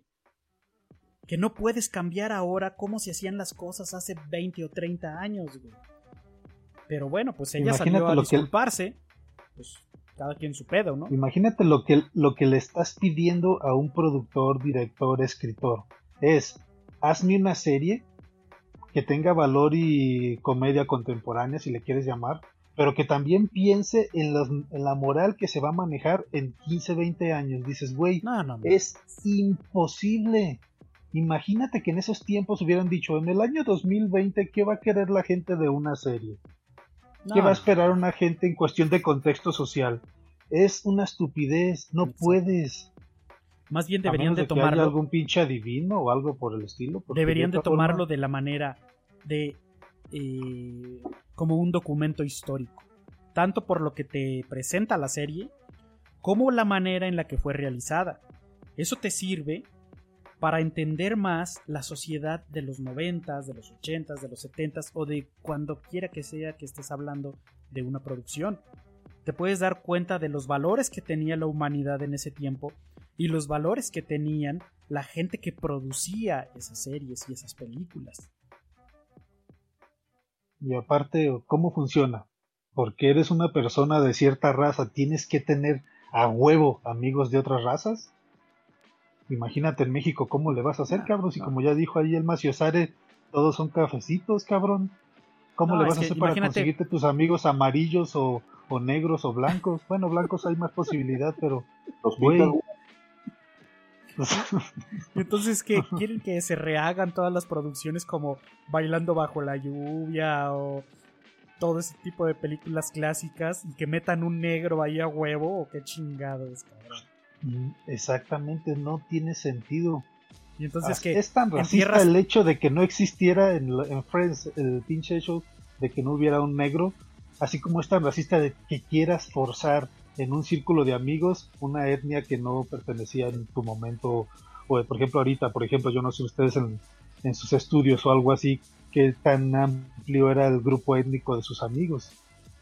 Güey, volvemos a la misma parte en la que esa misma pinche intolerancia, lo único que van a lograr es eliminar todo el pinche contenido pasado para que no, como si se lastime pinche susceptibilidades pendejas. Es que esa es, esa es una estupidez que de hecho se ha manejado. O sea, hay grupos que sí eh, se manifiestan exigiendo que se retiren los contenidos. Lo cual es una reverenda estupidez. Es como decir entierra toda la pinche historia de la humanidad que no me gusta porque era culera. Entierra las cruzadas, entierra la guerra cristera, etcétera, etcétera. Para que yo no me sienta mal de alguna u otra manera. Entonces es una pinche estupidez, güey. O sea, no mames, lo que debes de hacer es, ¿te ofende el contenido? Ok, no lo veas, güey. ¿Quieres saber por qué chingados ese contenido te ofende?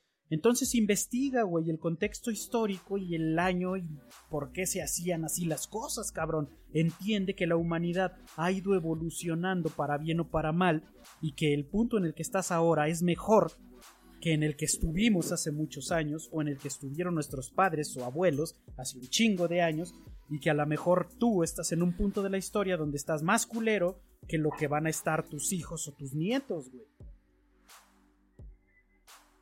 Si te ofende es probablemente porque no lo entiendes. Así de sencillo. Pero eso no habla del programa, habla de tu ignorancia o falta de información. Así es. Pues imagínate, vamos a llegar al punto en el que vamos a censurar, por ejemplo, Historia Americana X, que a mí se me hizo un partiaguas muy chingón Sí, en cuestión del tema del racismo, y dices, güey, no, no lo vamos a poner porque a los negros los pintan como los criminales, a los negros los pintan como los que querían matar a estos judíos, a los negros y a los negros, y dices, güey, Sí. qué parte de, de- de que es un contenido que incluso te puede hasta- a veces hasta enseñar a ponerte en contexto las cosas en tu vida actual y en, en el, como dices tú, en el contexto histórico. Pero sin embargo siguen presionando, siguen inyectando esta mentalidad de hojita de, ¿cómo le llaman? Hojuela de, nue- de nieve, ¿cómo? Eh, Snowflake. Snowflake. Así como de... Sí, bueno, esa mentalidad de Snowflake en toda la pinche sociedad para volverlo un pinche virus en donde no se va a poder hacer nada, ni ver nada, ni escuchar nada que no obedezca ciertos lineamientos y va a ser imposible, cabrón. Exacto. Señor Maciosare, ¿alguna Oye, opinión al pero respecto? entonces también va a funcionar a la, a la inversa. Entonces que en el color púrpura también lo van a quitar porque no sale ni un solo blanco.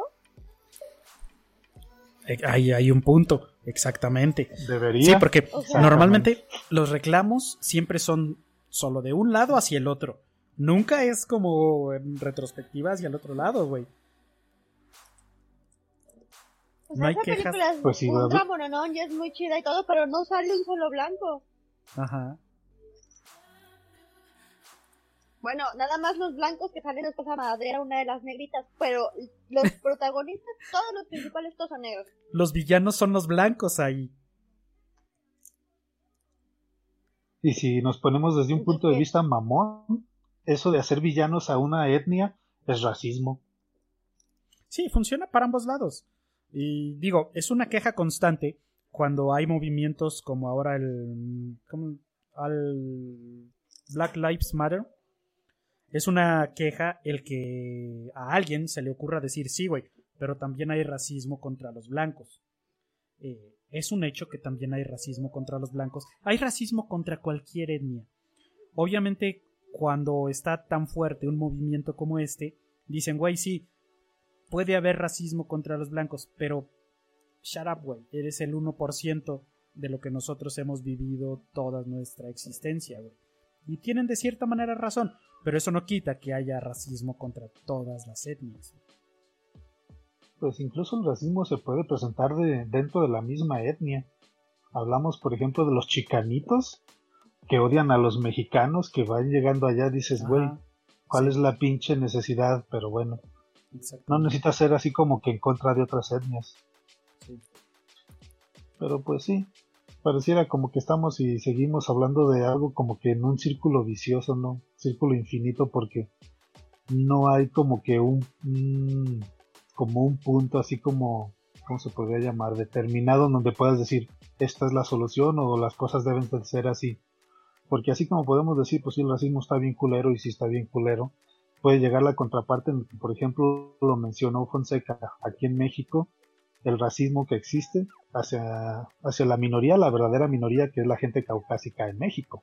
Porque aquí sí son minoría los blancos. Sí.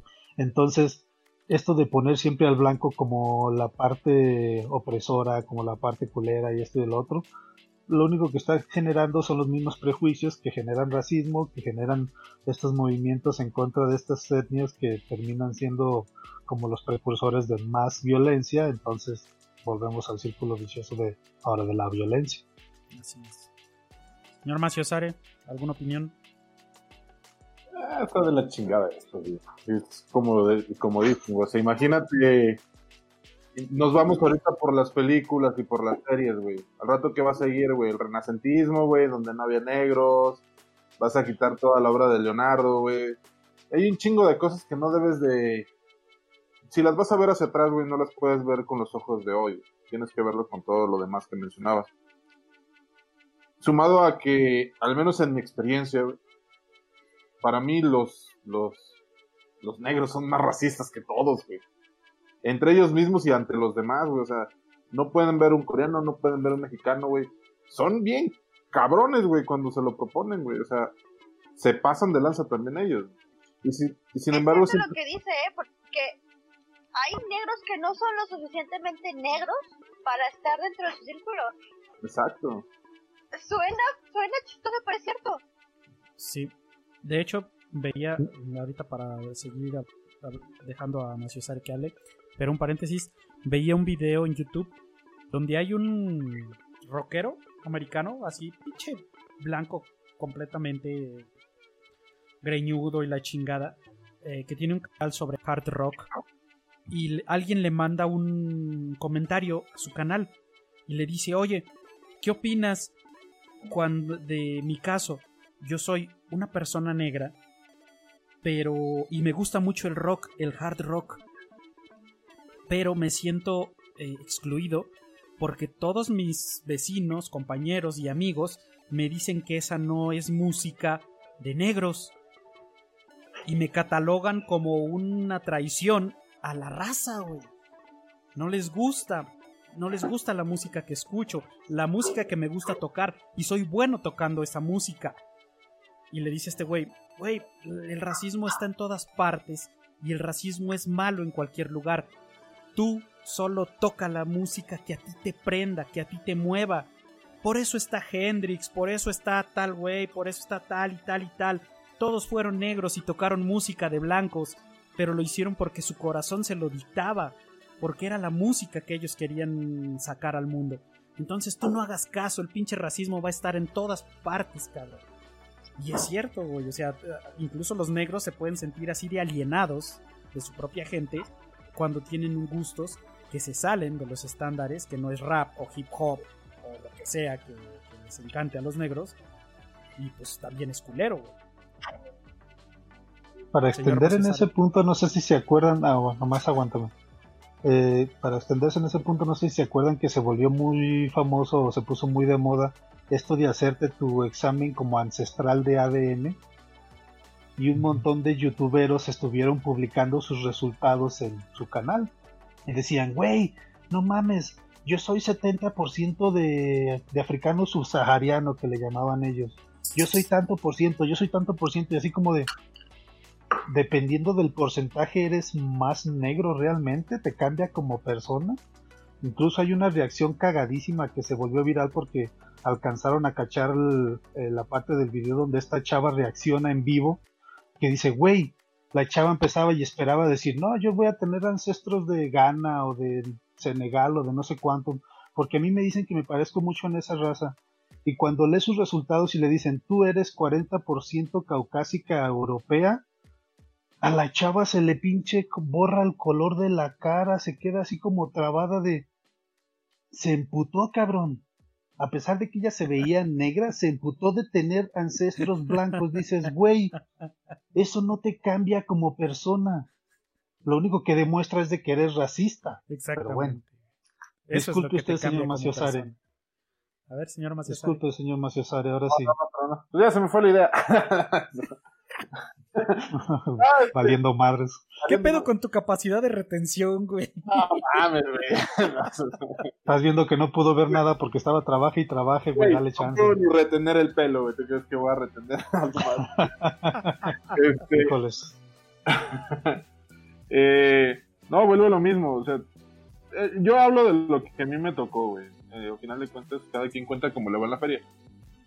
Para mí siempre las personas con las que conviví, güey, se este, veía, veía a los negros, güey, se victimizaban demasiado, güey. siempre que hablabas mal o actuabas algo que no les parecía, güey, era racismo, güey. Se, se, empezaban a victimizar. Cuando ellos hacían algo, era una lucha o era una inconformidad hacia algo, Pero, pero no lo comparaban de la misma forma, a pesar, güey, que los apoyos gubernamentales, güey, toda la gestión social de Estados Unidos va muy enfocada a ellos por lo mismo que ya están tan victimizados que todos se la creen. Es, es algo bien pinche raro y que solamente ocurre en el gabacho, güey, porque si te vas a otros lados, no pasa, güey. Ya sea que no exista el racismo como se vive en Norteamérica, güey, o sea que esté más arraigado como lo es este con los albinos, cabrón, en, en las zonas de África y todo ese pedo, güey, que están brutales, güey. ¿Cómo, ¿Cómo es la contrariedad?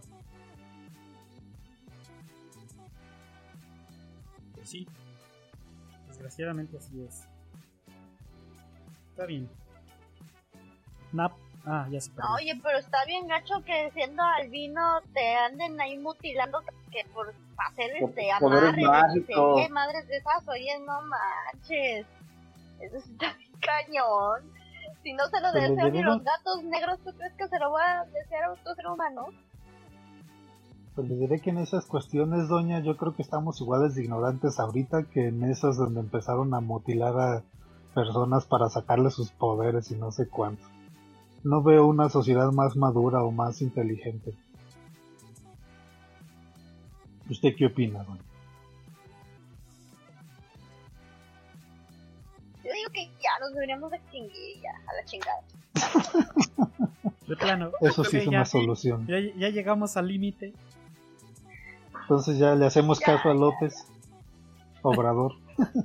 ya vámonos todos al centro de la ciudad y a chingar a su madre, vámonos. buen, buen meme ese que puso el tocayo de... E-, ese meme que puso el tocayo de Gatel, haz lo tuyo, haz lo tuyo. El pico va a llegar. en una semana. Qué idiotas, pues sí, ya cuántos picos, cuántas veces va a llegar ya. Pinche pico nos va a seguir por todo el 2020, cabrón. Pinche pico es una ola eterna, no mames. Ay, güey, pero bueno. Bueno, pues yo vi tres películas. Vamos a empezar. Ahí está. ahora, le tocó, ahora le tocó bala a todo el grupo, no mames. Sí, a huevo. Tanto Chris. Chinga. Me le pongo la imagen. A lo mejor hasta la dio. Híjoles, cállate. Sharknado 24. Algo así. tiene tiburones y tiene números. Ay, no ah, manches, créeme que estoy a punto de verla. ¿Estabas a punto de verla? estoy a punto de verla. no. No, no, no. Esta es una bala completa con todo y dientes, chingado. Así, cabrón. Con todo y los dientes del tiburón. Es esas películas que de repente dices, pues bueno, vamos a ver algo así como de ese tipo de películas de animales y terror de hace un chingo de años Y pues no pasa de eso, ¿no? O sea, del cine que se hacía en las épocas de tiburón y esas cosas. No, güey. Esto supera a Sharknado, cabrón. La premisa es unas monas, tres, cuatro tipas, se meten en unos cenotes en México. Uh. Y da la casualidad que su papá de una de ellas es eh, como arqueólogo submarino y encontraron una especie de cuevas o templos submarinos en los cenotes con túneles que conectan por cientos y cientos de metros y kilómetros esos cenotes. Y eh, quedan atrapadas. Por pendejadas obviamente. Y entonces se dan cuenta de que también hace muchos años quedaron atrapados ahí algunos tiburones que incluso ya evolucionaron y ya son ciegos y solo han incrementado algunos de, tus, algunos de sus otros sentidos. Entonces eso da lugar a cada situación donde el pinche tiburón les pasa por encima, por abajo, por un lado. Pero digo, lo que no le evolucionó, supongo, fue el olfato. Porque nunca se da cuenta de que está ahí la comida, güey. Y que se escapan con cada pinche maroma, peores que las de Obrador. Pero cabrón, güey. O sea, toda la pinche película es eso, güey. Pinches maromas cabronas para escaparte. Lo bueno es que sí, al final sí se va comiendo de a uno por uno prácticamente a todos los personajes. Y dices, bueno, mínimo no se salvaron todos, que hubiera sido muy pinche ridículo. O sea, la, verdad sí, el tiburón sí hizo estragos. Pero de ahí en más, no hay una trama, no hay nada, güey. O sea, es solo perder el tiempo, güey. O sea, si la pueden evitar, evítenla. Muy cabrón. ¿Quieres el dato nerd? Eh, sí, no, bueno, no. Hay cuerpos en bikini, pero ah. pues son de los actuales, ¿no? No hay volumen, no hay nada así que digas, ay, güey, qué espectacular, güey. No. El dato nerd, Benjas. Ahorita que mencionas de que el pinche tiburón le pasa por arriba, por abajo, para un lado. Los tiburones tienen unos pinches receptores de impulsos eléctricos. Entonces muchas veces detectan, sí, detectan contracciones de músculos, entonces no tiene ningún sentido de que estos güeyes vayan nadando, vayan moviéndose sin que los detecten. Benjas, desde ahí la cagaste, güey. Tiene, tiene, tantas cosas que ya ni siquiera las quise contar, don. Número uno. En esta maraña de túneles, las monas siempre se las ingenian para ir por el túnel más estrecho bueno, y otra. El pinche oxígeno, la primera mitad de su tanque se va como en 10 minutos. Y la otra mitad se va como en 2 horas, güey. para empezar. Se las arreglan para meterse por los lugares más estrechos. Pero el pinche tiburón siempre está un paso al frente de ellas. ¿Por dónde? No tengo idea. Pinche tiburón sí tenía sus pinches pasos a desnivel o no tengo idea, güey. La mona, una de sus defensas fue que su papá le regaló un diente de tiburón y en una de esas se escapa con ese dientecito de 6 centímetros, clavándoselo en el ojo al tiburón, que para empezar el ojo ya no veía. Exactamente. o sea, cosas así, don. ¿Dónde está, güey? Benjas, todavía en Snakes on the Plane, una, una víbora le mordió la chichi a una muchacha. ¿Aquí qué pasó? ¿Dónde está la emoción? ¿Dónde está el, dónde está el suspenso, chingado? Ah, te pasaste de lanza, güey. Así es el cine de ahora. Por eso dije, es bala y no la vean. Ni siquiera traté de defenderla, don. Nada. Así literal. Como otros, ¿verdad? ¿Por qué ves esas cosas? Ponte a ver los tops de Guachumoyo. Una cosa así que veas cada cosa que te encuentras. Gol. Ay, Ok, siguiente. Eh, ya no traigo balas, para empezar. Eso creo. poner la imagen. ¿Ya la vio, ah, Negro? Benjas. Benjas, ese título está como muy sugestivo, güey, no mames. ¿Qué chingados estás viendo, Benjas? Yo pensé que el cerdo no había venido. ¿Qué quiere que le diga? Así está. Eh, Blow the Man Down. Eh, Amazon Prime, original de Amazon sigo diciendo que Amazon está metiendo muchas producciones muy buenas. Esta está genial. Es una gran película. Eh, es de dos directoras, Bridget Savage Cole y Daniel Crudy. Eh, las protagonistas son femeninas. Esto nos habla que precisamente esto de la inclusión se está moviendo muy cabrón. Cada vez hay más directoras con papeles y, guiones que empoderan a las mujeres. Esta está muy entretenida. Me recordó mucho al cine de los Cohen.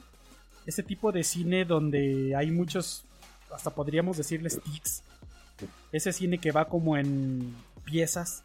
Una película que se te va contando en cachitos, como en pequeños trozos que tiene su propio paso, no es un paso rápido, pero te va contando la, la, peor de las historias de una manera que parece que no tiene gran relevancia, pero que al final todo se va conjuntando y va dando vueltas para terminar dándote una gran lección de vida y mostrándote una gran historia. Estas son dos mujeres, hijas de, de, de una señora que muere, en un pequeño pueblo perdido en Estados Unidos, no, creo que es en Canadá. Pero eh, con esa muerte se empiezan a revelar algunos secretos, como que ella y sus mejores amigas comenzaron el burdel del pueblo, un pueblo pesquero, para que precisamente las que fueran víctimas de los marineros no fueran sus hijas, sino que fueran las mujeres que ellas, que una de ellas, que tomó la bala por todas las demás, para manejar el burdel, llevar a las mujeres ahí para la satisfacción de los marineros. Y todo esto empieza a, desenredar una serie de cosas aunado a que una de las hermanas, eh, en defensa propia, mata a un trabajador de esta mujer, del burdel. Entonces se empiezan a enredar las historias, se empiezan a enredar las, digamos, eh, jerarquías del pueblo, las relaciones entre los personajes, porque pues obviamente ellas son hijas de una de la, del grupo de amigas, entonces la lealtad también juega ahí un papel importante. Está muy entretenida, eh, lleva muy bien la historia, la verdad es muy recomendable, la producción es muy buena como todo lo que está haciendo Amazon. Muy recomendable, está muy chingona, véanla, la verdad, está bastante recomendable. Y la otra es... Déjenme poner la imagen.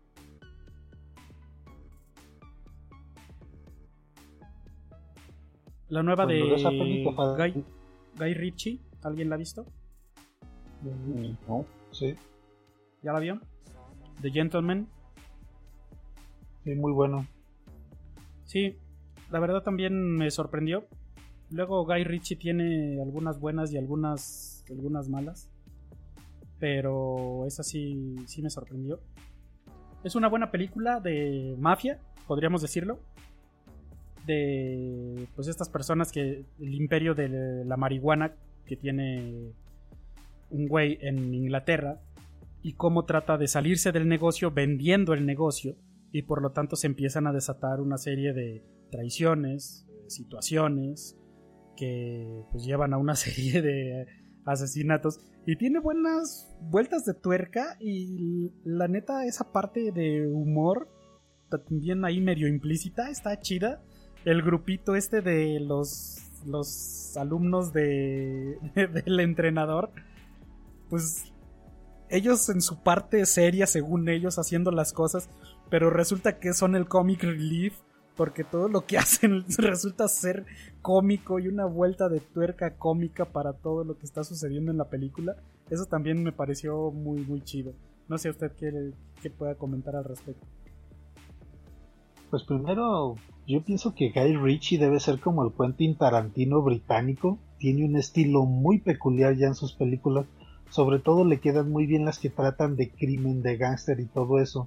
No sé si recuerdas la de Lone Talking Barrels, que es buenísima de este cabrón también. Y esta película también trae eso, como que las intrigas, los intereses, cómo se van moviendo para ver quién se queda con esta super rebanada del pastel. Y obviamente este güey que es Matthew McConaughey, que es así como que ya el que tiene el colmillo largo y retorcido, que parece que cuando tiene la mano bajita realmente la tiene arriba. Como dices, el tipo de vueltas de tuerca que están interesantes y, eh, y en buen momento. La película te mantiene bastante entretenido porque siempre está sucediendo algo. Son como que varias directrices que están relacionadas, pero que no van siempre juntas. Y sin embargo, sabes que va a llegar el, el, punto en el que se van a juntar y es el desenlace, lo chido, lo que, lo que sucede en la peli. Muy buena y bastante recomendable, sobre todo del estilo de Guy Ritchie, te digo, se me hace a mí muy, muy peculiar, así como ver una película de Tarantino. Sí, y el cast está muy bueno. Está Matthew McConaughey, está Colin Farrell, Hugh Grant, eh, otros que no, no ubico los nombres, pero por ejemplo el güey este que empezó a manejar toda la tradición, el de los lentes, eh, está en una serie de HBO que les comenté hace un tiempo que, trabaja, que trataba sobre Wall Street, que es muy buena serie y él me ha sorprendido mucho con su actuación tanto en esa serie como en esta película. Eh, la actriz tampoco sé dónde la he visto, pero también es buena. O sea, hay mucha. Eh, el, incluso el ayudante de Matthew McConaughey también se avienta una actuación muy buena. Muy buena, sí. sí todo el casting está muy chingón bastante, bastante redonda. Sí, la verdad sí. Y pues ya, pues por otro lado, sigo viendo la de la serie de Amazon Prime de Dispatches from Elsewhere. Me sigue gustando mucho, ya veré al final y diré mi recomendación final qué tal. Y empecé a ver un anime que se llama Pet en Amazon Prime. Se ve bien, eh, muy de thriller psicológico, con unas escenas bastante pesaditas, algunas. Trata sobre como de algunas personas que se meten en la mente de otras y pueden ver lo que ven ellos en sus mentes. Por ejemplo, en el primer episodio, para empezar, hay un niño que está como traumado y la mamá lo lleva al psicólogo porque no sabe qué pedo, qué hacer con él y el niño eh, incluso está viendo la televisión y solo ve una caricatura que te hace entender que es Doraemon. Y de repente se empieza a golpear la cabeza contra la mesa y dice que por qué siempre haces eso y ella no entiende y lo lleva al psicólogo. Y cuando están en una especie de clínica sale un güey bueno dos güeyes y uno de ellos le dice al otro creo que él puede ser uno y se refiere a este chavito y entonces se mete ahí a donde está el chavito, le toca la mano y como si se empezara a comunicar con él por telepatía. Pero más bien como que entra en el cerebro del chavito. Y en el cerebro del chavito hay solo partes de personas, una especie de lago de sangre, él está hundido hasta el cuello en ese lago, o sea, así pinches visiones cabronas. Y ya le empieza a decir y a explicar y le empieza a decir, mira, puedes crear lugares para lo malo, lugares para lo bueno en tu mente y le empieza como a entrenar. Entonces se ve interesante, pero sí es algo pesadito. O sea, sí hay que ponerle bastante atención a muchos de los diálogos y cosas que suceden, porque sí está, se ve que es algo complejo. Pero pinta bien, ya también luego traeré la reseña completa de qué tal está. Es anime en Amazon Prime, se llama Pet. Y pues nada más, es lo que he estado viendo esta semana.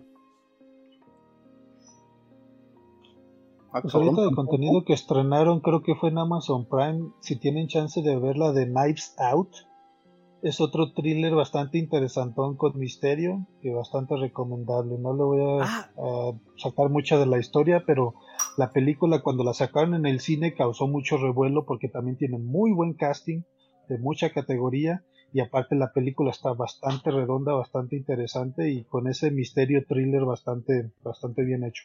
Knives Out. ¿Verdad? Como navajas. Knives Out, así. Ajá, sí, es genial la película. navajas, una cosa por. Sí. Es una película de esas como ver un. ¿Cómo le llaman a este? Estos típicos misterios donde dices, el pinche mayordomo es el, asesino, cabrón. Pero. Agatha Christie, Sherlock Holmes, algo por el estilo. Y desde el inicio. Desde el inicio te hace sacar tu, tu. tu pronóstico de quién es el culpable. Desde el inicio, güey. Tú dices, es ese güey. Y luego pasan cosas y dices, ah, cabrón, no, yo creo que no es ese, es otro, güey. Y pasan más cosas y te hace cambiar otra vez, güey. Te sigue dando vueltas, güey. Y el pinche final nunca lo esperas, güey. Hasta el final te va dando vueltas, te va llevando entretenido. Tampoco pasa una acción trepidante, es más bien de acción media hacia arriba un poquito. No digamos lenta, pero sí lleva su tiempo. Es de lento cocimiento, pero sí, sí está muy, muy, muy chingón todas las vueltas que da. Sale Ana de Armas, que también está agarrando mucha atracción en Hollywood. Y lo hace bien, hace bien su papel. Sí, sobre todo que tiene ese clásico detalle de las eh, historias detectivescas que tiene un detective muy pinche chingón. Ajá. Exactamente. Eso. Y que al, inicio parece un pendejo. como que no tiene mucho peso, pero exactamente. Ya después empiezas a decir, ah, es que el güey ve cositas, pero no las dice. Exactamente. Sí, al inicio dices, ese güey es puro pinche farol y ha de ser un pendejo. No, el güey sí va sacando todo el pinche hilo que la verdad sí, muy buena película. Y fíjese que yo no escuché que hiciera tanto ruido cuando estuvo en cines. De ah, hecho, fue una de esas películas que me pasaron debajo del radar. pero en el gabacho sí. Digo, yo sí escuché en Estados Unidos que, como que sí causó revuelo, no sé. A lo ah, mejor fue nada más como tipo la nota que vi o algo por el estilo. Yo no, no sabía nada de ella, me había pasado completamente por debajo del radar. Y hasta que la vi ya en... que está en Netflix, ¿no? Creo que es Amazon Prime. No. Según yo Prime. Y pues ya la vi y sí, fue una sorpresa muy, muy agradable. Sí, muy chingón. Completamente recomendada. Deje pongo el banner para si alguien la quiere buscar. Bueno. Pues ya de entretenimiento es todo o qué? pues quiere agregar. ¿Alguien quiere agregar algo?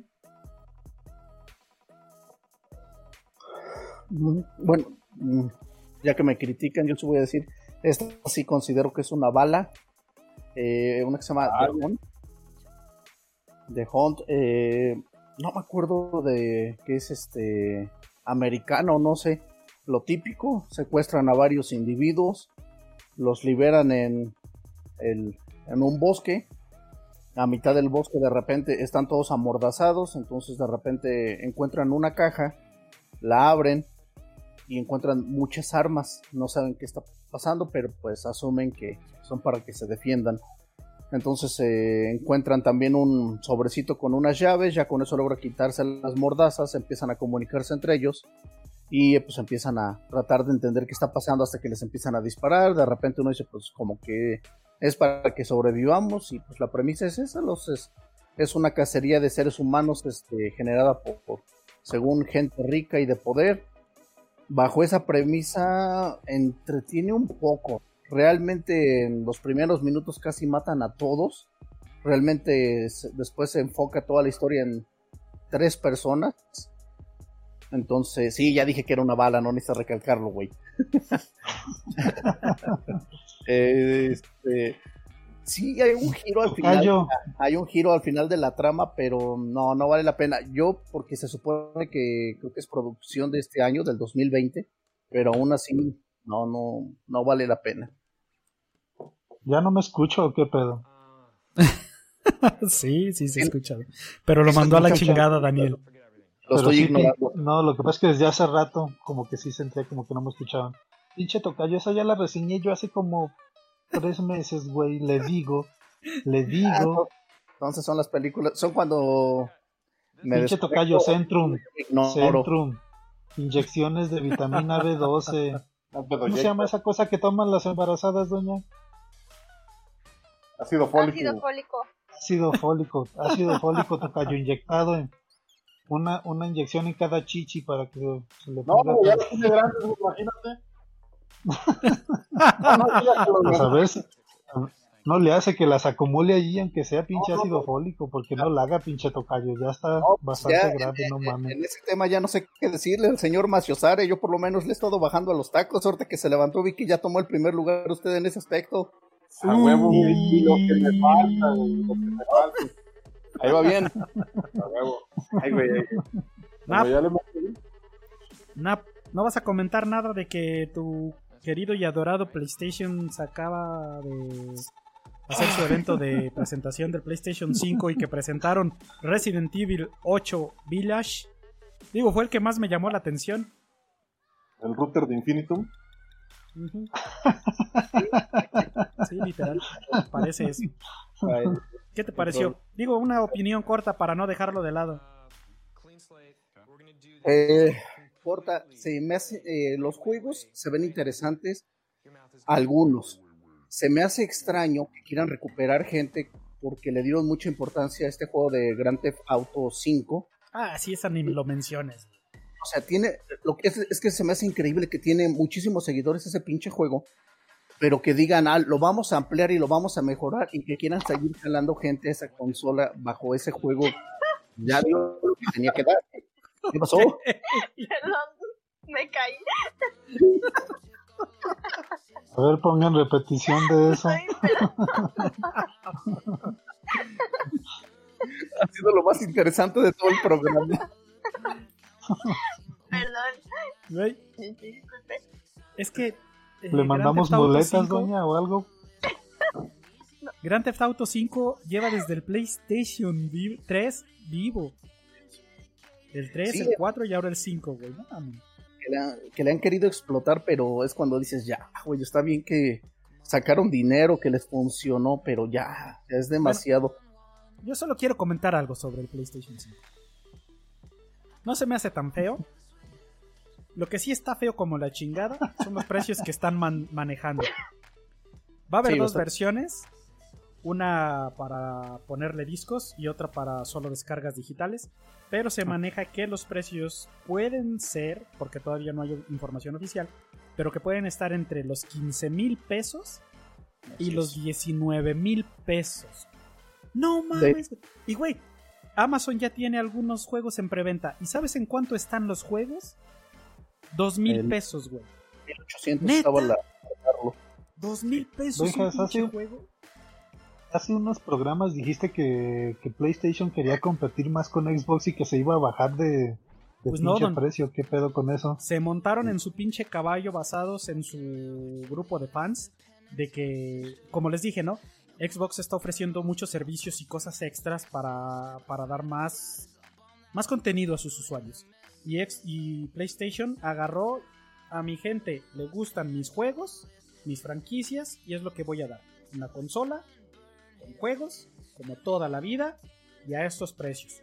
Punto.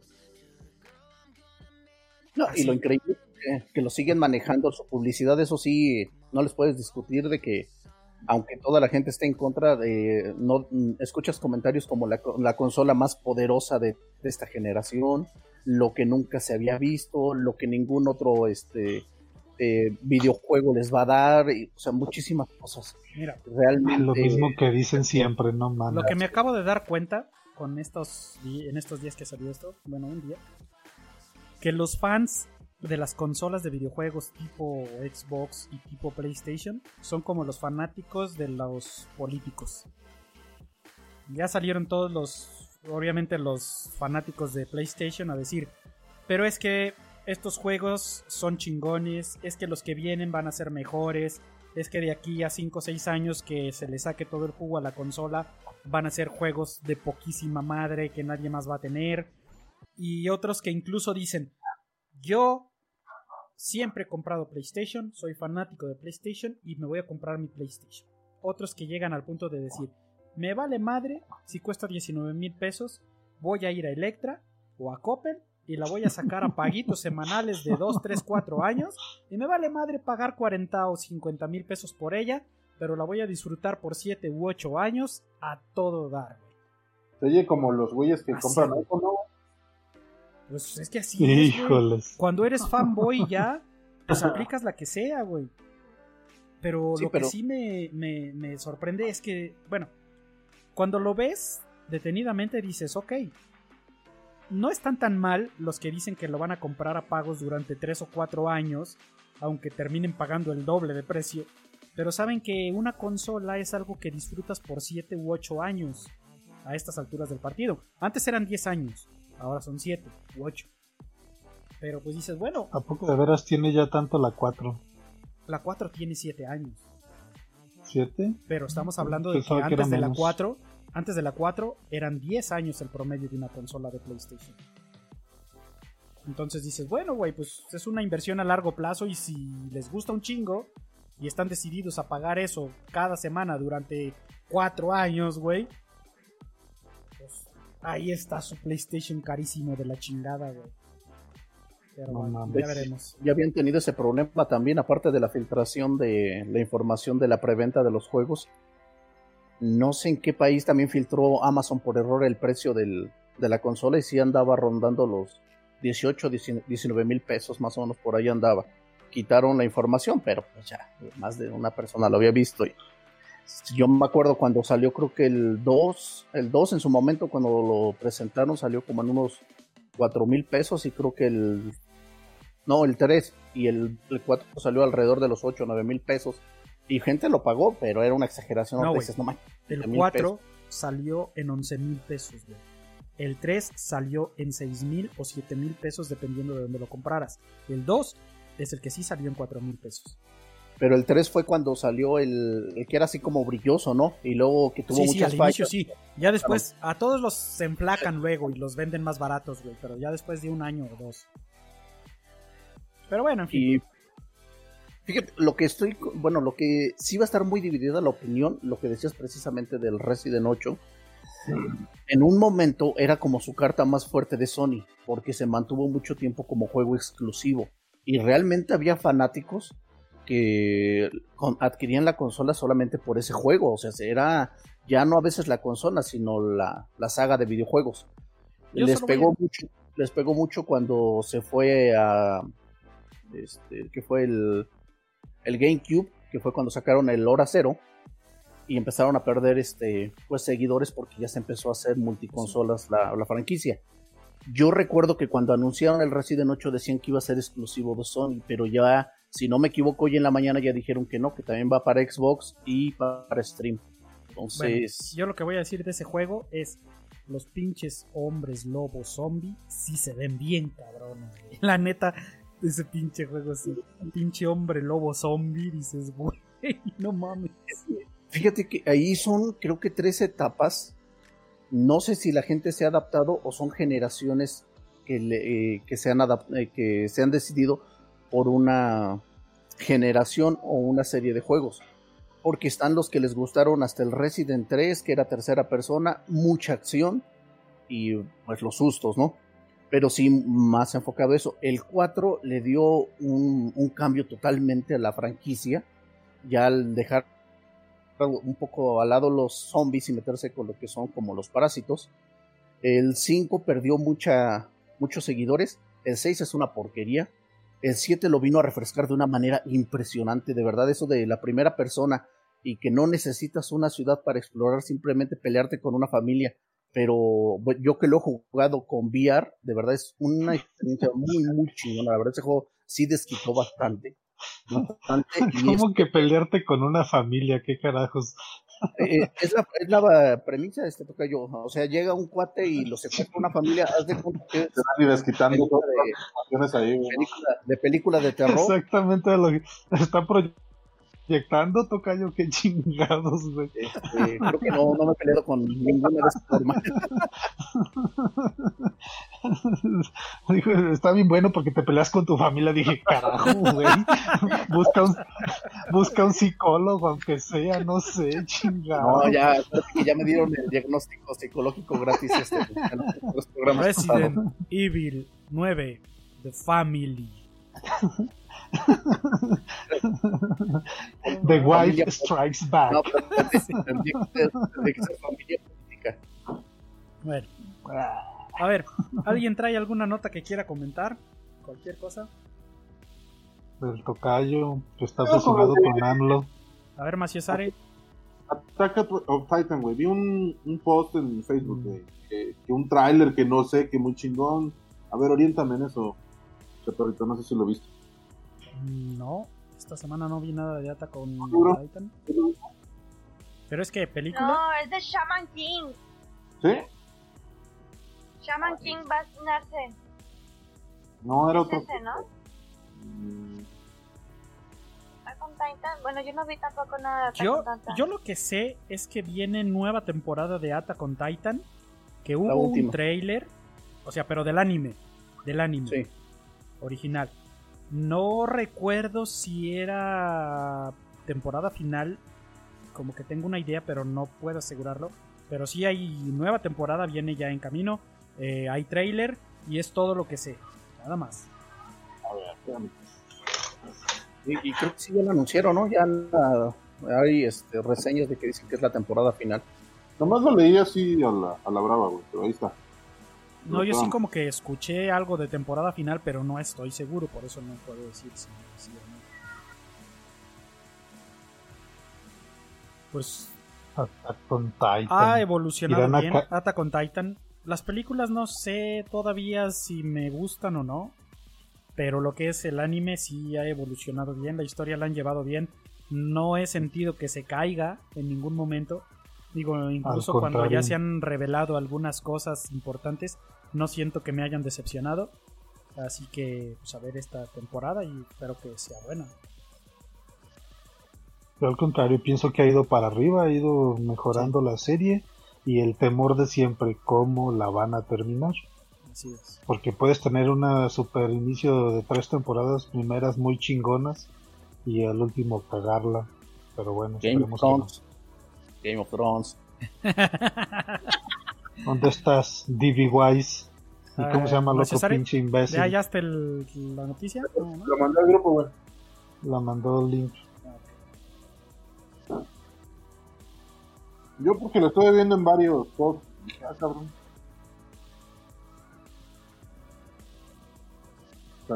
leyendo y no es muy... Lo que, sí, lo que sí es cierto, eso que dice la nota.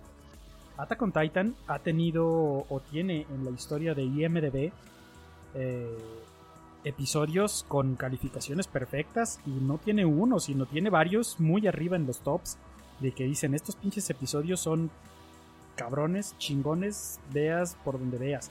Arriba de episodios de Breaking Bad, de Game of Thrones y cosas por el estilo, sí. Attack on Titan tiene calificaciones así, la verdad sí. Y se lo sacan, la verdad sí. Sí se lo han ganado. Sí, es que no, en algún momento giro de la historia que ha tenido la temporada pasada, donde se enfocó ya, por decirlo así, en ciertos temas políticos, eh, si en algún momento alguien, bueno, se llegó a leer una reseña y uno dijo, ah, ya va a decaer en ese sentido, lo manejaron demasiado bien. Demasiado bien todos los tintes políticos que manejaron, están muy bien hechos. La verdad es que sí está. Y cuando Yo siento que también gustó de más. Yo digo que empezó a gustar mucho porque ahora sí por fin la historia empezó como a desarrollarse las interrogantes que todo mundo tenía, decía, güey, ¿por qué esto? ¿Por qué los titanes? ¿Por qué estos pinches como institutos, organizaciones o lo que fuera? Y el hecho de que te lo hayan explicado y que tenga tanta congruencia y aparte su estilito muy chingón de, de anime, eh, eso le levantó bastante. Tiene que muchos elementos muy positivos. Hicieron bien lo que The Walking Dead no hizo. O sea, ellos sí llegaron a un punto donde dijeron, ok, los, los, titanes es por esto, salieron de acá, así, así, así, y empezaron a explicar cosas. Cosa que The Walking Dead como serie, y de hecho como cómic, nunca hizo. Incluso nunca, nunca lo hicieron como cómic, que es lo que tiene más vida, nunca lo hicieron. Salió después de un año de que terminó el cómic, de que dijeron ya, la chingada, aquí se acaba el cómic, y en un y en una entrevista le preguntaron al creador, oye, pero pues, güey, dinos, ¿de dónde chingado salió el virus? ¿O qué pedo? ¿De dónde salieron los zombies? ¿Qué pedo? Y dice, ah, mira, solo les voy a decir, fue un virus extraterrestre que llegó a la Tierra. Como la más fácil. O sea, no mames. Lo hizo un hechicero. Así, así, güey. Y The Walking Dead, precisamente, yo creo que esa es una de las cosas que lo terminaron como serie, porque ya no tiene el mismo peso que tuvo hace unos años. Yo la neta la maté en la temporada 5. Dije, ya chinguen a su madre todos. Estoy fastidiado de sus pinches historias repetitivas y ya. Yo no sé en qué temporada la maté, pero también ya hace mucho que la abandoné. ¿Cuántas van, Tocayo? Usted que es bien bueno para ver basofias. Está ahorita en la 10. ya le dijeron que son basofias. Exactamente. Va en la 10. ¿La 10? No mames, van 10. no me jodas, cabrón. ¿Qué, resistencia de la gente, eh? Güey, yo no me acuerdo ni de la 9, ni de la 8, ni de la 7, güey. O creo que un poco de la 7, güey. No sé. No, creo que. No, es la 7 donde sale. Eh, la presentación fue lo de Niga, ¿no? Todavía. Ah, pues eso es lo único que recuerdo, güey. Cuando le partieron el cráneo al pinche chino japonesito. Sí, que fue uno de, los, uno de los capítulos también que causó más revuelo, pero. Chino. sí, pero ya de ahí en adelante, la verdad no me acuerdo. Yo creo que ya no he visto nada, güey.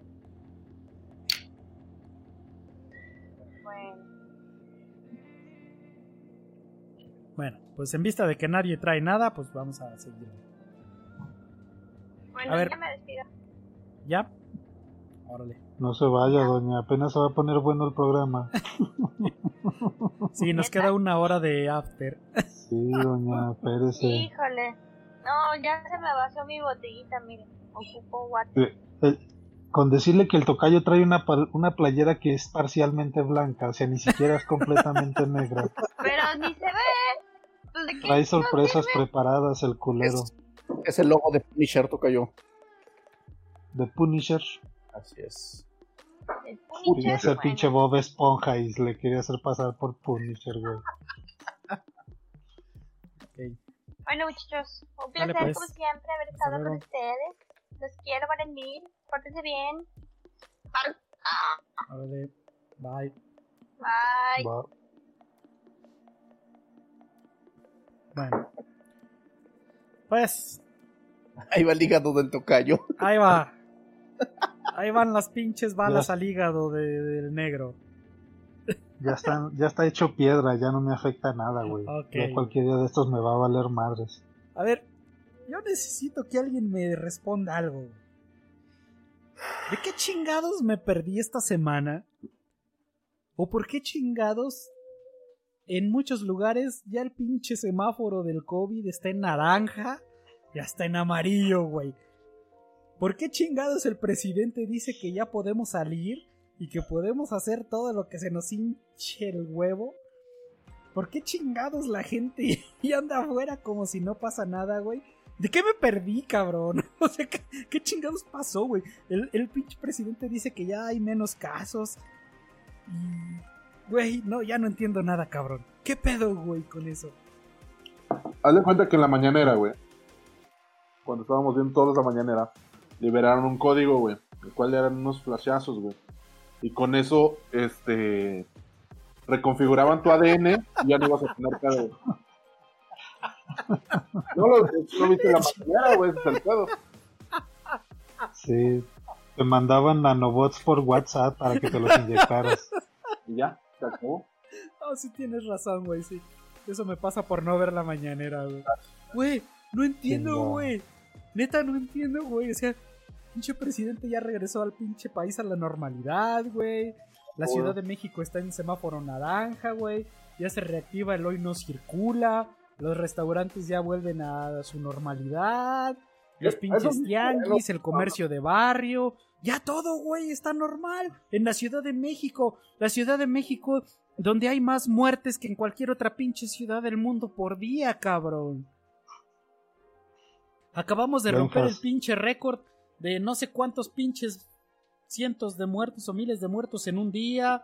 De contagios. O sea, entonces, ¿qué pedo, güey? ¿Estoy en una pinche realidad alternativa o qué chingados, güey? O sea, el pinche país ya, va para afuera.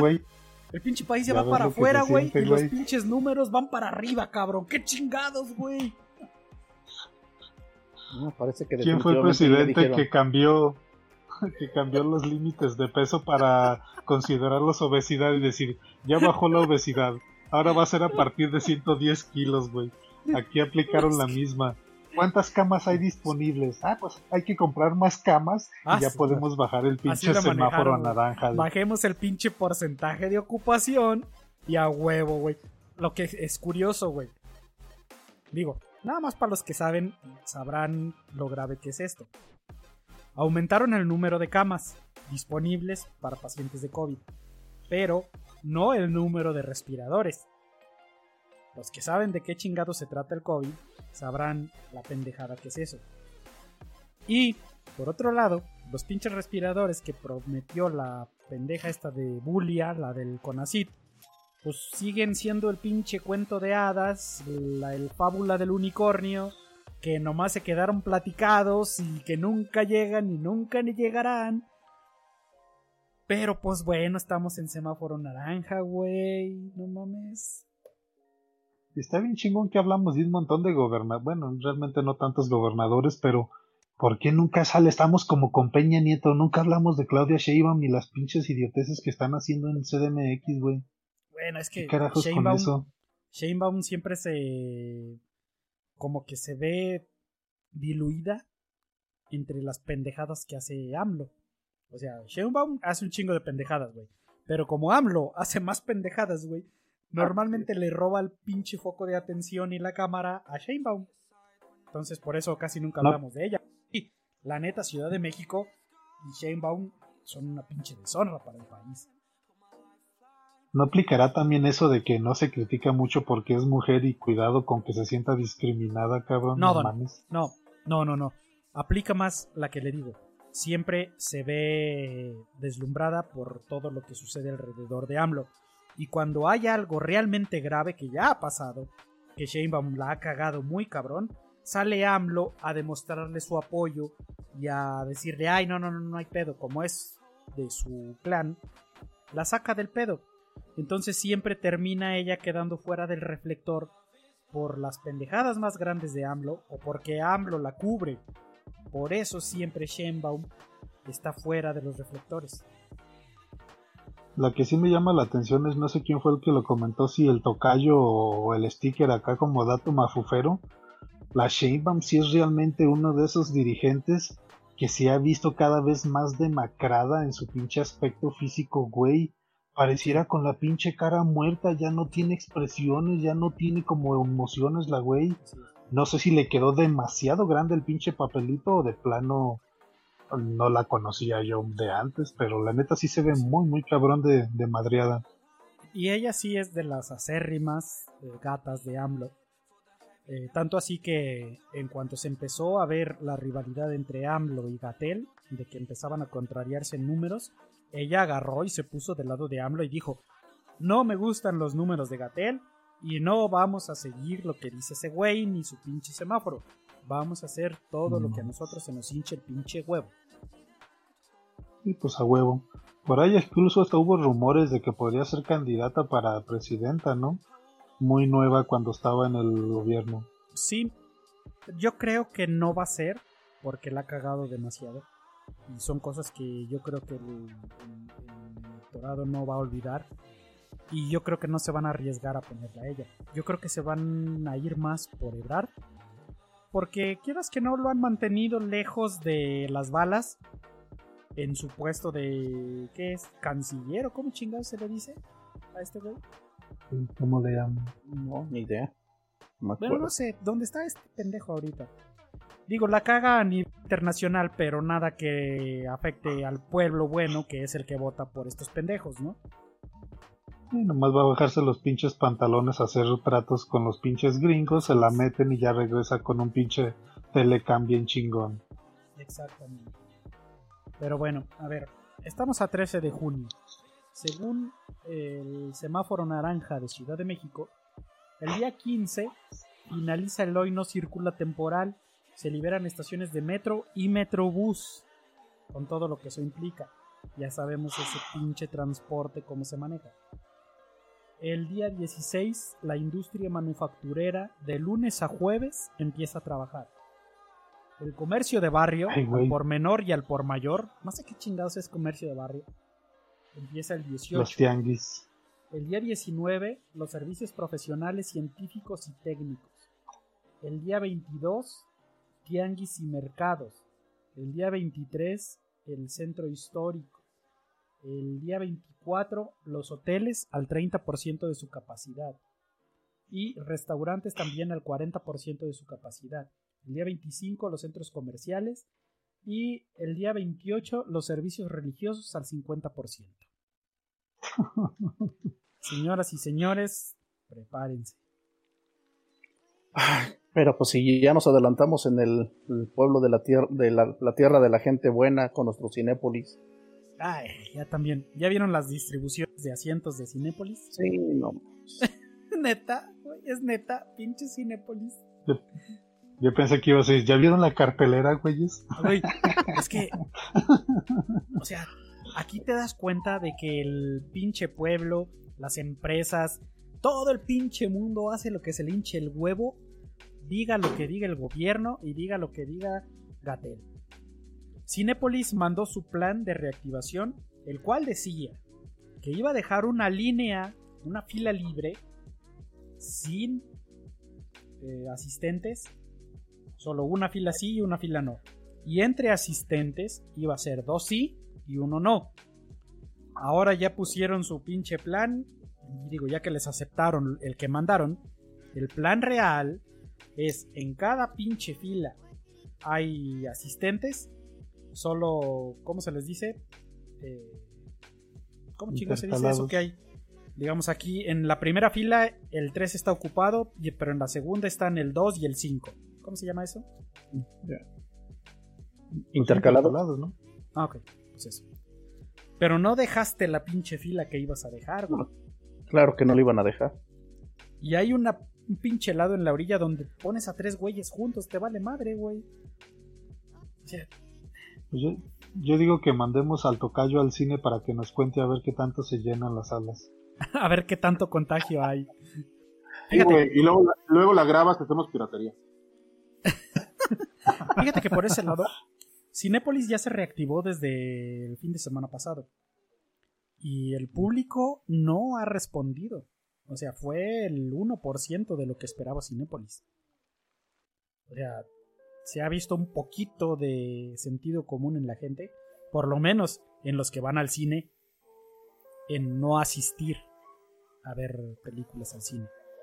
Digo, no puedo decir lo mismo de todos los pendejos. Por ejemplo, tienes en un timeline de WhatsApp que desde el fin de semana pasado ya viste que todos ya les valió huevo y todos están haciendo fiestas, están chupando juntos con el pinche cubrebocas aquí en el cuello y con una botella de vodka o de cerveza tomándole así y luego se la pasan al otro como la pinche caguama y le chupa el otro y luego le chupa el otro y le... es güey. No mames, tengo que depurar mis pinches contactos, cabrón. Es que nada más fue cuestión de que les dijeran posiblemente se van a hacer unas adecuaciones o unos protocolos para que tal vez puedan abrir y parece que la pinche gente lo que oyó es, se desapareció el coronavirus, hagan lo que les hinches, se les hinche la gana. Gatel lo dijo. Los, gimnasios están... Lo dijo muchas veces. No quiere decir que se haya terminado esto. No quiere decir esto. No pueden salir. No pueden hacer esto. Y la chingada. La gente solo oyó.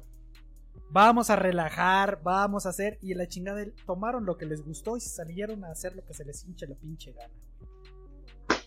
Bueno, pero pues es que desde que el pendejo ese del presidente dijo que tarde o temprano tenemos que salir, que lo que nos impide salir son los miedos, y los ah, tenemos que esperar. Ya desde ahí. Toca yo, aguante, aguante. Ah, tocayo, ¿qué le puedo decir? Ya con eso ya lo tengo bastante masticado, porque pues la normalidad antes de que dieran esto de los semáforos, se estaba viendo de que la gente ya estaba haciendo su vida relativamente igual. lo de los cubrebocas, pues en algunos lugares donde casi que te obligan, como los bancos, como algunos centros comerciales, pero realmente no es tanta la gente que, bueno, en porcentaje no es tanta la gente que los está usando. Donde está cabrón, ahí sí te lo voy a contar, sigue siendo Jalisco, güey. Yo he escuchado de comercios donde los han amenazado con multas, pero cabronas si los encuentran abiertos. Hablamos de multas de 80 mil pesos que dices, güey, ni los pinches delincuentes realmente rateros, otras personas que, realmente están causando mucho, ¿cómo se dice? Más daño a la sociedad, les, les cobran eso. No, y sin embargo, ahí sí los están poniendo en un punto de que, ah, cabrón, si te ponen a pensar. En ese, en ese aspecto sí, Alfaro se la está sacando muy cabrón. A diferencia de gobernadores que también son contrarios al presidente, como el de aquí de Aguascalientes, que se ha metido en pedos con el presidente, pero de todos modos no está haciendo las cosas bien. Pero Alfaro sí le ha valido madre y él sí está aplicando lo que él considera que debe de ser. Tanto que se ha metido en pedos de gente en la calle en Puerto Vallarta solo caminando en el malecón. Está prohibido y a la chingada se van a bote. Los agarran, los trepan y los meten a la pinche cárcel porque está prohibido. Podrías decir que es un abuso de autoridad, pero si de cierta manera es lo que se está manejando, pues lo tienen que respetar, güey. Y ni pedo. Que lo suben con lujo de violencia y de abuso y la chingada. Vaya, ya lo hablamos la semana pasada. Son abusos que se presentan en un chingo de países y México no está exento. Eso es otro tema que se tiene que tratar también. Pero sí, si es algo que no está permitido, pues ni pedo, güey. Tienes que responder. ¿Con qué violencia te subió la policía? Pues bueno, ya te tocará quejarte y levantar una queja, una demanda o lo que sea, güey. Señor Maciosari, ¿usted qué opina? Pues mira, como ya lo comenté alguna vez en, mi máximo esplendor etílico, este, hay teorías que, que dicen que, que si todos están infectados se alivia este pedo, ¿no? O sea, y, y tarde o temprano todos nos vamos a, a terminar por tener un contacto. Ahorita, ahorita creo que vamos en el grado de el amigo de un conocido conoce a alguien que tiene COVID. Mm, yo creo que dentro de poco vamos a llegar el amigo de mi amigo tiene COVID o el pariente de mi amigo. Hasta que lleguemos al amigo y hasta que lleguemos a un familiar. Este, pero la, la, relajación de todo esto es porque ya sabemos que es algo inevitable. Es algo inevitable. Ah, sí, dime. No tanto porque nosotros lo digamos, Yo siento, y lo dije la semana pasada, que el gobierno se está yendo por ese camino. Yo siento que ellos van por ahí. Pues qué otro ellos camino. Están tomando, están tomando la opción de decir, se van a infectar y se van a chingar. Entonces, pues vamos a dejar que se infecten y a No tanto porque nosotros lo hagamos, güey. Ellos lo están haciendo y están obligando a la sociedad a que sea así. Sí, güey, pero es que si no, güey, o sea, vas a sal imagínate que salvas a todo México. Bueno, ya no puedes, pero imagínate que lo salvas. ¿Y qué vas a tragar, güey? ¿Qué vas a, ¿Qué vas a tragar si ya paraste todo México durante cuatro meses, güey? Bueno, güey, es que ya tocamos ese tema. Ahorita ya no podemos hacer demasiado por la economía y por... O sea, ahorita ya no puedes servir a dos patrones. Ahorita ya se, la, ya se cagó, güey. Lo que se pudo hacer fue al inicio si al inicio hubieras metido una pinche cuarentena militar Exacto. De meter a todos a su pinche casa, lo hubieras logrado, güey. Ahorita ya no es tiempo. Ahorita ya todo se cagó y ya todo se chingó, güey. Ahorita ya no, ni vas a detener a la población, ni vas a hacer nada, güey. Ahorita ya es un pinche cagadero, güey. Ya valió madre, güey. Esto ya se nos fue de las pinches manos, pero solo quiero que imagines en tu cabeza este pinche número, güey han muerto ya más de 15 mil personas, güey, en México. ¿Cuántos son 15 mil, güey? Nada, cabrón. No, güey, o sea, forma 15 mil cabrones, güey. No, ¿cuántos somos, güey, en México, güey? Sí, güey, pero aún así, güey, es como si me dijeras, güey, se murieron todos los cabrones que trabajan en Nissan y otro cachito, güey. No mames, güey. Ah, sí, un chingo de gente, güey. Es el mismo ejemplo de que decían de cuántos quieres que se mueran para que se arregle y que decían que 10 y te ponían a 10 familiares, güey. Sí, güey, lo entiendo, Este. Pero ya es algo, güey. O sea, ya es algo que va a pasar, cabrón. ¿Y, y para qué congelas la economía, güey? ¿Y para qué te.? O sea, o te mueres de COVID o te mueres de hambre, güey. ¿Qué quieres? Ah, sí, en muchos casos así sucede. Y así es, güey. Desgraciadamente así es. El pedo es que precisamente ya estamos en el punto de no retorno. O sea, la pinche cagada fue hace unos meses. Ahora ya no podemos hacer otra cosa. Y esto solo pinta para hacer una pinche cagada monumental, güey. Un pinche genocidio. No, ya lo es. Este. Pero no pasa nada, chaparrito. El virus anda arriba, güey. Tú estás más, abajo. tranquilo. Pues llama la atención de las cifras que manejaban al principio que decían el 2% de la población se va a contagiar. Y recuerdo un tweet que mandaste que decían y cagaban muy gacho a una chava que había puesto los datos. Decía, no mames, el 2% son tanta cantidad de personas. Y todos, güey, no seas pendeja, que cómo van a hacer esos, que esto y lo otro, y ahorita te vas a quedar de, güey, a lo mejor 2% de las personas contagiadas está siendo conservador. Y la segunda parte es, hablamos de Rusia muy al principio de la pandemia y decíamos, güey, no mames, el tipo de claustro que aventaron, esa como, pues sí, como régimen militar que aplicaron, les funcionó bien chido. Pero ahorita no sé si se han dado cuenta en las estadísticas de que los pinches casos, ¡pum!, les explotaron, pero muy, muy cabrón. Algo sucedió que se, se les salió de las manos, se salió de control. Se relajaron muy cabrón por presiones precisamente de economía y valió madre y ya están los primeros lugares. Pero tienen ya muchísimos. Sí, Bueno, otro tema. Eh, Trump acusa a... ¿Se acuerdan del... Les puse el video o no? O se los mandé. De este señor de 75 años que lo empuja a la policía de Búfalo y que cae y se golpea la cabeza y le empieza a sangrar la, el oído. Y que estaba grave pero estable. Bueno, pues ahora Trump sale y lo acusa de haber fingido su caída. Que lo hizo a propósito, fingió su caída para desvirtuar el trabajo de la policía de Búfalo güey, se necesita estar demasiado imbécil como para decir, güey, me inyecté sangre en la oreja para que cuando me cayera me saliera. bueno, a lo mejor no acusa de eso, Don. Pero sí acusa de que él eh, sintió el toque ligero del policía y se empujó hacia atrás para fingir la caída y la cagó y se golpeó. Porque todos, todos sabemos que una persona de 72 años tiene una movilidad perfecta, güey. bueno, yo vi otro video, güey, de esos de acá de México, de unos viejitos que quieren infraccionar, güey.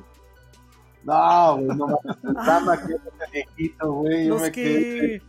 Los que, los que están en un centro comercial, güey. No, güey, que... ¿y por qué no, no, no tienen placas? No, no, no, no. es una joya, güey. Sí, es una pinche joya. ¿Ya lo vieron ustedes? Sí, de hecho se los mandé. ¿Sí? No, para joyas, el güey de seguridad del pinche centro comercial que trae el termómetro y el atomizador y se acerca, una, se acerca una pobre niña indefensa y, y en vez de tomarle la temperatura le echa de pinche desinfectante en los tomates a la pobre chama.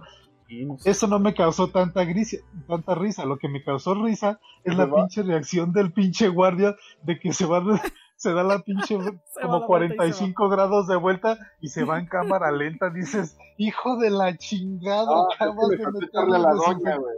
Le faltó Aplicó el Homero. Aplicó el Homero y dijo, a la chingada. No mames. Pinche perro sarnoso, hijo de la chingada, no chingues. Pero me dio risa. Cómo se va desapareciendo en cámara lenta. A ver si no se, a ver si no se dan cuenta. No mames, güey. Hasta te grabaron, culero. Ay, güey.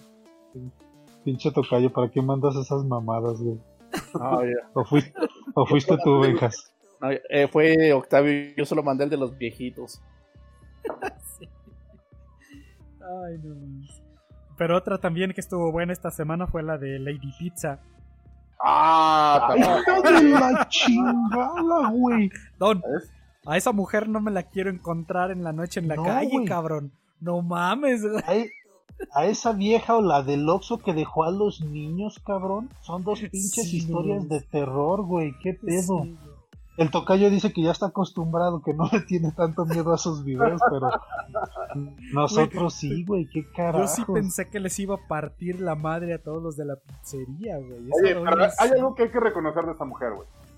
Quería comprar una pizza. Hizo un desmadre, ¿sí? aventó todo, pero no, no se robó la pizza, güey. Porque ya en ese pinche afán te metes, güey, abres el, el horno, güey, y agarras tu pizza y te vas, güey. No, güey, ella quería que se la vendieran, güey. Hasta eso es honesta. Está Como no se la vendieron, pues, o sea. Y, todo esto nace precisamente por el tema que mencionábamos hace un rato. Entra y le dicen, no le puedo vender si no trae cubrebocas. Va por un pinche cubrebocas, se lo pone, pero estoy seguro que se lo puso como todos, debajo de la nariz, como trayendo el pinche calzón debajo del pilín. Y no se la quisieron vender. Y entonces se encabrona y empieza su pinche desmadre. Bueno, esa parte todavía es increíble cuando no sé, creo que se oye la voz de alguien que le dice, pues ya párale a tu desmadre. Y dices que no me quisieron vender porque no traía esta madre y la traía hecha bolas en el puño, con ese pinche orgullo.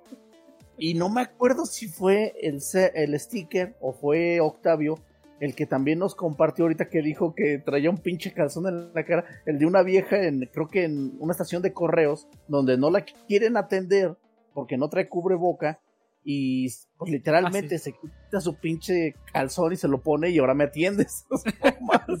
pinche sociedad, cabrón. ¿Qué les está pasando? medio pinche oficina. No mames, güey, nos está llevando el carajo, güey, por todos lados. ¿En qué momento como sociedad se volvió la pinche cosa más difícil, güey? Que traigas un puto cubrebocas. Cuando los pinches cubrebocas son hasta hechizos, güey. No es ni siquiera que tienes que traer tu pinche N95, cabrón, super profesional. No, güey. Un puto pedazo de tela que te pongas en el hocico y con eso, güey. Y sin embargo la gente se está revelando. No mames, cubrebocas, signo de opresión. No mames, tampoco. Exactamente. Eso le iba a decir. Ni siquiera es, digo, porque yo sé, por ejemplo, yo he usado N95 y otros tipos de cubrebocas que es, es difícil respirar si batallas y hace un chingo de calor. Pero, güey, ves a cada gente en la calle que para entrar al centro comercial llevan el pinche cubrebocas este de que es como de pinche, ¿cómo le llaman? Pellón.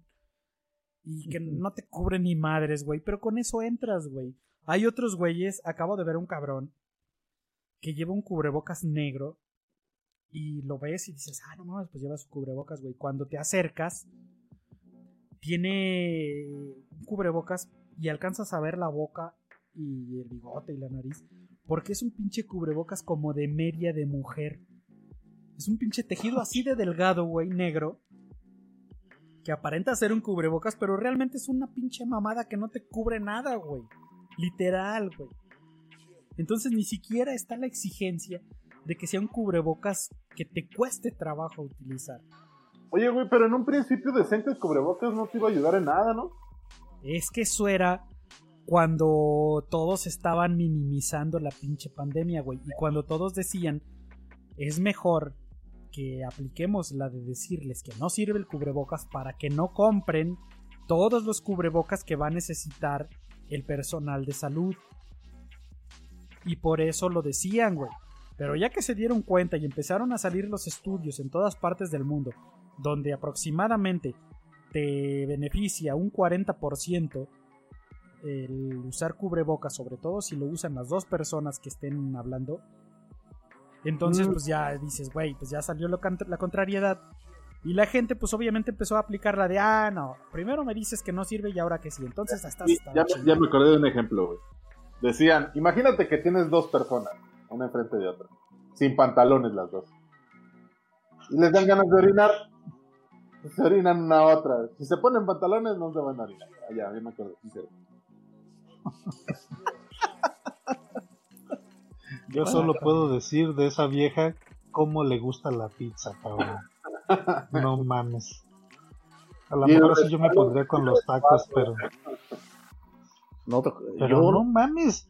Se cagoneó como aquí, como cuatro personas, incluso al guardia de seguridad lo empujó y lo casi le valió madre. No sé cómo lo minimizó a casi nada porque el güey así como no doña que sabe que hijo de la chingada que te voy y el güey así como que se fue haciendo chiquito haciendo chiquito y nomás se quedó parado como a medio metro de distancia y dijo güey creo que esta no es mi pelea denle su pizza por favor pero ella mencionaba mucho a su vato güey sabía va a venir mi viejo y te va a partir tu madre o sea yo quiero saber quién es ese vato ah, para saber a ver, ¿por qué habla con tantos ovarios esa mujer? No sé si sea el Rey Misterio, güey, si sea Batista o quién sea, güey, ese vato. Está casada con el Canelo Álvarez, ¿vale? No, pero sí se ve, sí se ve bien chola, güey, de que sí, su pinche barrio la respalda, güey. A todo, a todo mundo puteó por lo pronto. ¿Sabes qué otra cosa veo y es preocupante? Esas pinches pizzas no tendrán algún pinche este, no sé. Tienen tomaco, güey. A lo mejor o algo así tendrán una pinche bacteria o se activarán como el 5G, no sé. Porque no es el primer caso que en esas pinches pizzerías se dé ese problema. No sé si recuerdan también otra famosa Lady Pizza de cuando creo que hubo una promoción del 10 de mayo o del Día del Niño, que había una pinche fila enorme, no sé en dónde fue, y cuando le tocaba a ella ya no le querían respetar la promoción y esa sí se la robó. Que empezó a hacer un madre a golpear un chingo de gente y dijo, pues ahora me llevo mi pizza y se estiró y agarró una pinche pizza y se la llevó sin pagar. pero también se madre un chingo. Para el hambre no son malas pizzas, güey. Están decentes, güey. Y tienen un chingo de público. Yo creo que es una de las franquicias que más ganancias ha tenido desde que llegó a México. Oh, sí. pero bueno, no sé si realmente ya han sido varios eventos en, en esas pinches pizzerías que sí te hacen pensar varios. Bueno, no, no en vano también ahora que fue el Día del Niño o el 10 de mayo, ¿no? Eh, todavía estábamos, todavía ni siquiera en toda la República en semáforo rojo y empezaron las críticas de todas las pinches filas. Ah, para el Día del Niño de un chingo de gente formada ahí, unos junto a los otros, con tal de comprar las pinches pizzas. También es otro de los problemas. Pinche Little Caesar, ellos y la coca van a acabar con toda la pinche juventud de México, no mames.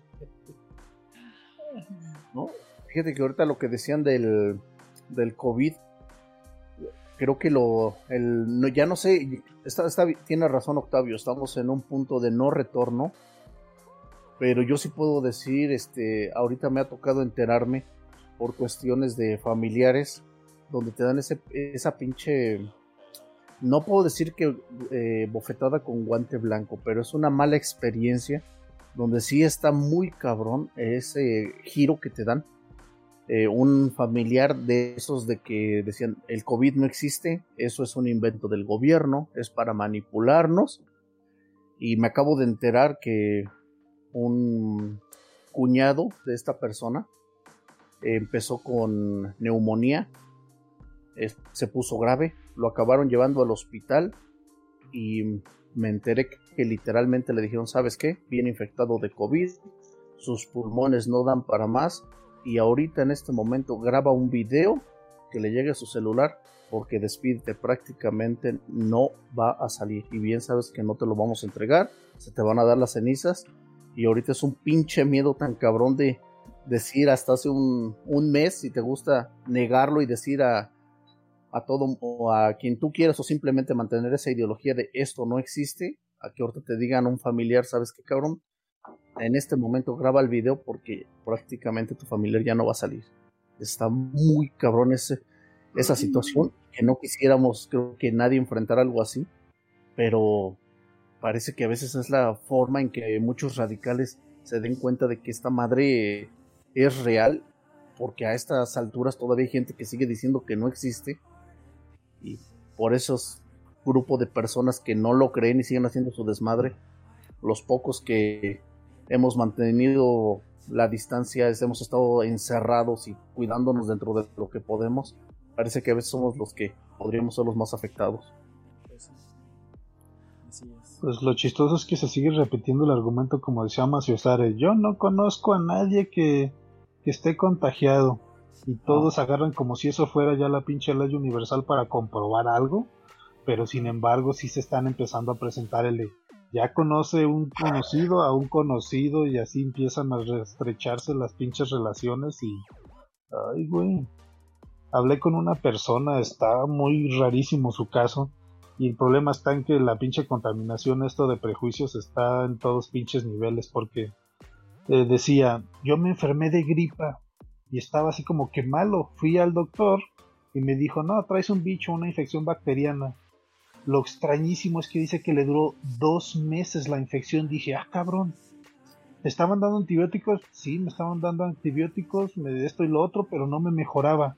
Y lo curioso es que, obviamente, por algunos de los síntomas que traía, le, decía al doctor así como de, ¿la traeré? Le dice el doctor, nah, no se preocupe, esas son puras invenciones, que esto y lo otro y te quedas.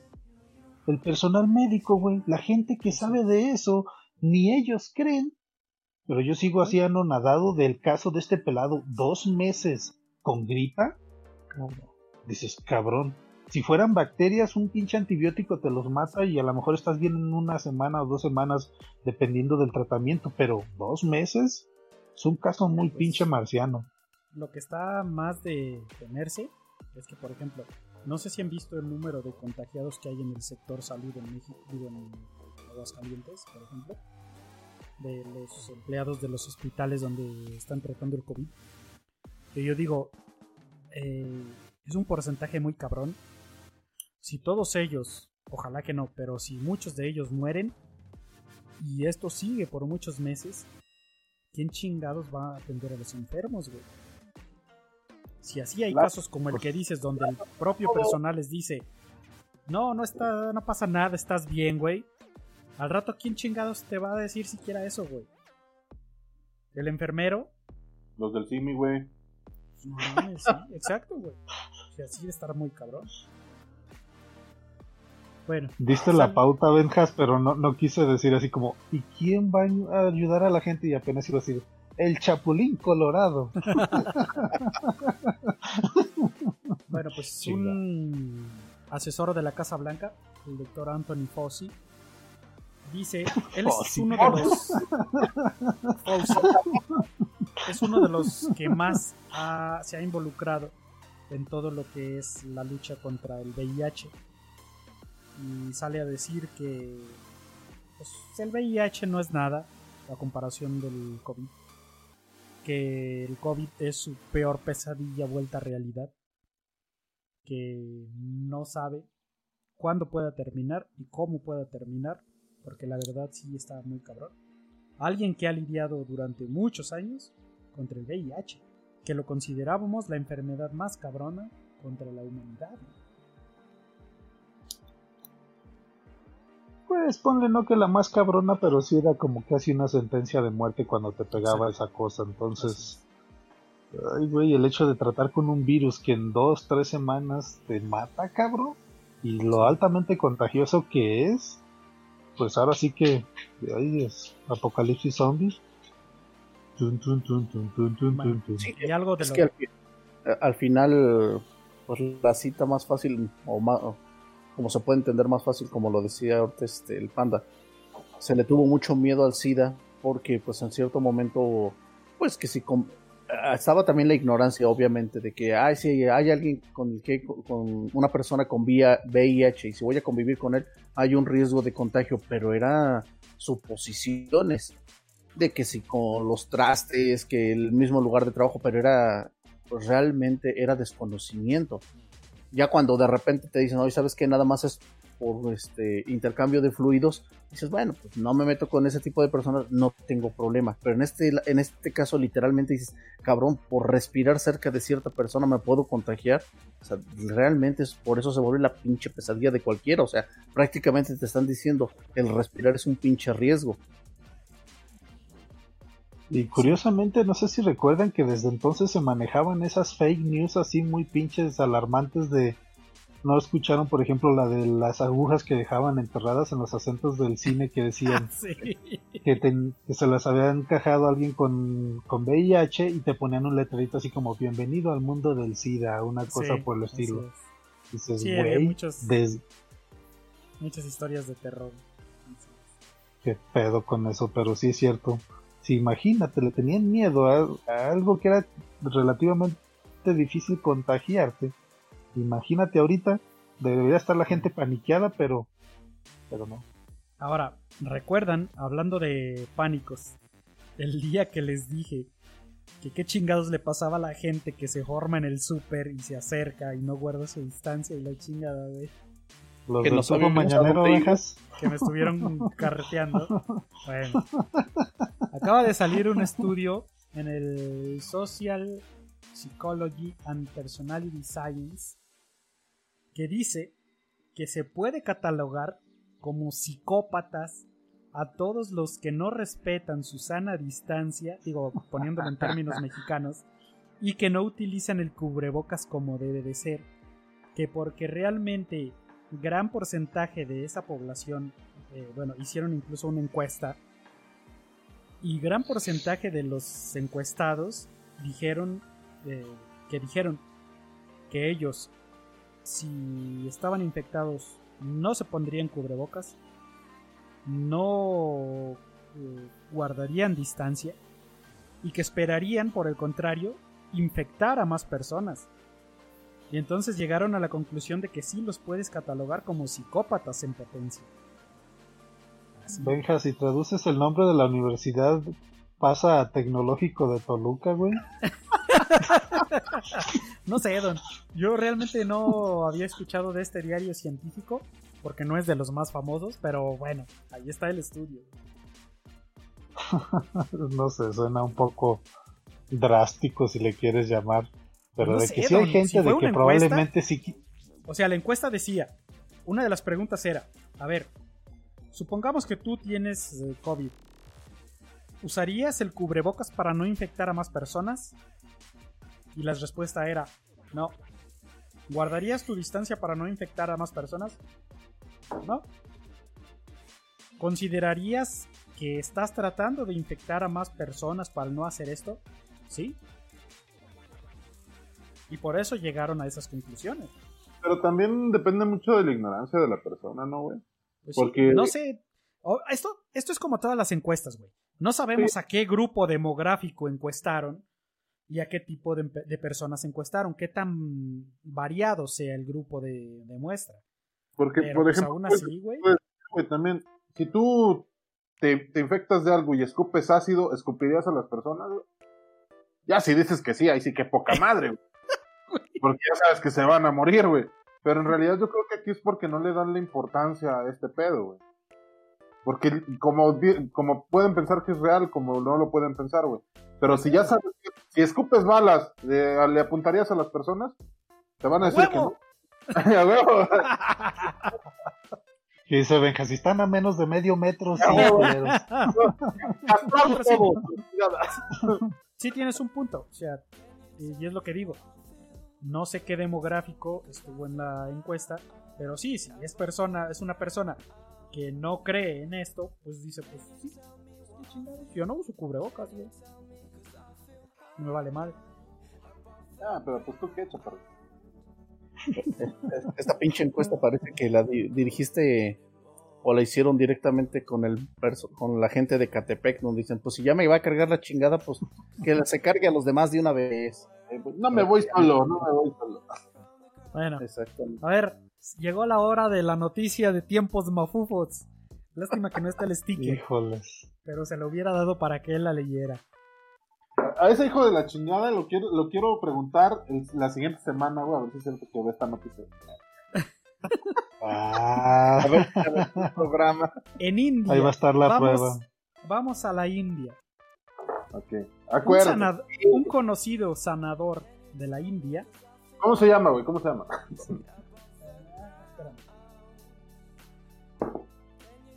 Dice, no sabe, pero su, Twitter es nap-x, hijo de la chingada. A ver, aguántame, hijo de la chingada. Ahí va. Ruchika Chauhan. Déjalo, déjalo en Rutil. Déjalo en güey. Déjalo en Juan López. Ándale. Este sanador indio. Rutilio. Ah, no, Juan López. Este sanador indio estaba haciendo su agosto. Bueno, no sé si recibiría dinero o no por esto, pero bueno, lo más seguro es que sí. Besaba las manos de sus feligreses o lo que sea, no sé un sanador, cómo se le llamen los que van con un sanador. Les besaba las manos para curarlos del coronavirus. Acaba de morir por coronavirus. Ah. Pero ¿cuánto salvó, güey? ¿Cuánto salvó? no sé.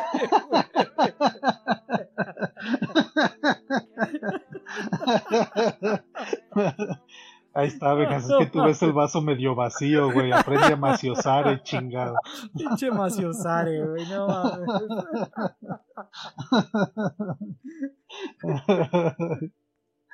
Ay, cabrón. Oye, para, que, para que veas si es un mártir, cabrón. Deberían devolverlo tanto.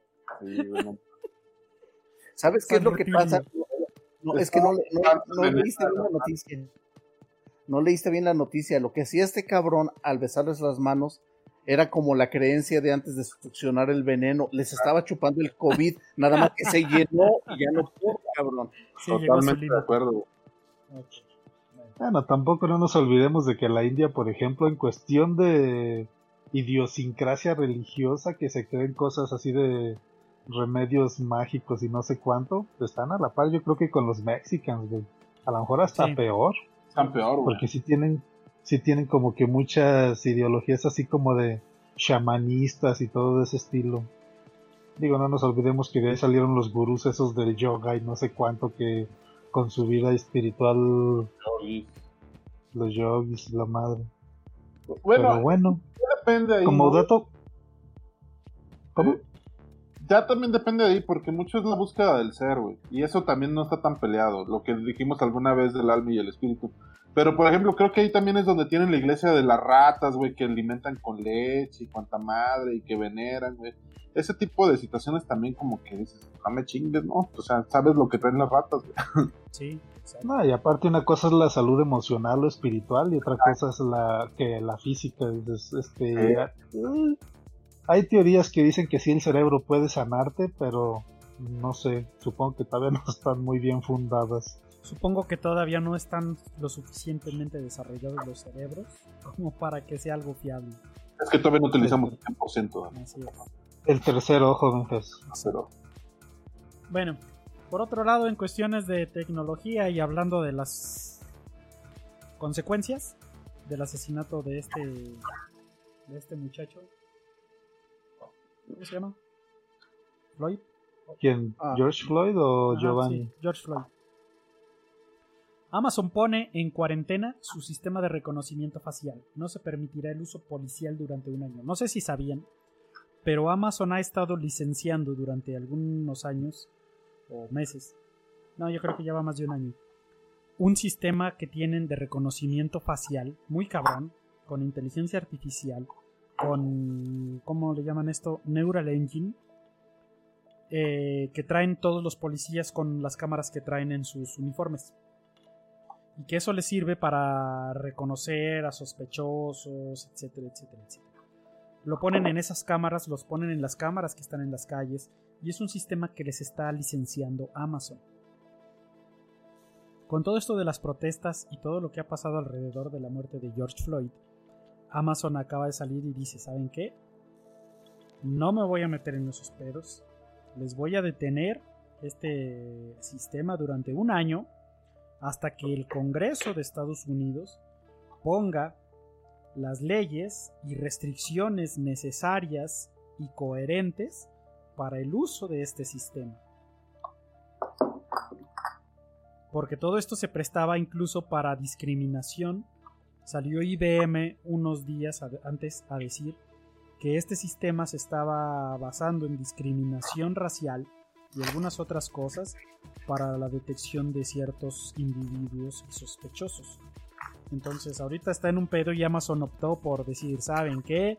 Préstenme mi juguetito, pongan sus leyes, hagan lo que sea necesario para que yo considere que esto va a estar seguro y en buenas manos y entonces se los vuelvo a prestar otra vez porque al parecer el sistema sí está muy cabrón sí se maneja de una manera muy profunda aunque ha dado falsos positivos pero sí es un sistema muy cabrón. Y pues ahí está la polémica servida con güey queremos realmente que eso nos esté vigilando todo el tiempo y dos cuando nos esté vigilando todo el tiempo ¿quién chingados va a controlar eso? Pinche Benjas, tú lo pintas muy bonito. Capaz que pinche sistema dice, ¿es blanco o negro ese cabrón? Es negro, de, deténlo. No, ¿sabe cuál es? ¿Sabe por qué IBM salió a, a pelear porque era discriminatorio? Porque el sistema de reconocimiento facial trabajaba tan bien, pero tan bien, que lo único preocupante era de que los fallos y falsos positivos eran solo cuando la persona era de raza negra. Pero es que todos los negros se parecen, güey. ya sabía que alguien iba a decir eso, güey. Ya sabía, güey. No es cierto, ahí- ahí hay uno con lentes que no se parece a los demás. Eh, apágale la luz y vas a ver, güey. Entonces, IBM salió a decir que eso era discriminatorio. O sea, que tenía un problema el software, que por qué solo los falsos positivos los daba con personas de color. Entonces, que algo estaba mal. Y, pero al parecer, eh, por otro lado, con personas blancas o de cualquier otra etnia o raza, no había falsos positivos. está bien fácil, güey. Que le pongan la cámara del OnePlus. Exacto. O que, le, o que le estatúen un número en la frente, cualquiera de las dos. Que pongan cámaras con sensores que incluso en la noche puedan reconocer y entonces ya van a distinguir las facciones en una persona negra, güey. no, Pero bueno, pues así, a esos niveles ya estamos llegando de Black Mirror. Este mundo se está llegando cada vez más. Poco falta para, pues bueno, que, otros problemas que tiene Amazon sobre nosotros, cabrón. Amazon, digo, siempre hemos hablado de Google como la entidad que tiene más información de nosotros y que nos tiene más amarrados. Pero, hijo Amazon va pisando los talones muy cabrón. ¿Eh? ¿Tienes Alexa, güey? No. Alexa no. La sticker. Sticker tiene Alexa. Alguna vez les di el dato de que, por ejemplo, Amazon no es tanto el.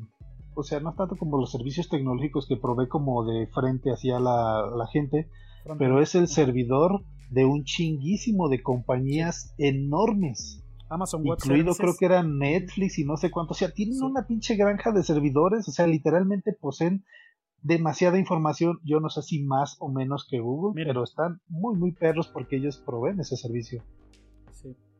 Sí. De hecho hay muchas compañías que, aunque no se. aunque sean competidores de Amazon, su información la almacenan en los servidores de Amazon. Porque son de los más grandes. Ellos y los de Microsoft, como Azure de Amazon digo de Microsoft. Salió, por ejemplo, Sony a decir que todo su servicio en línea de, PlayStation, como ellos están bien pendejos para todo eso, lo van a manejar con la competencia, con Microsoft. Van a mandar todos sus servicios en línea de PlayStation a los servidores de Azure de Microsoft. Porque Microsoft y Amazon son los más cabrones en este momento.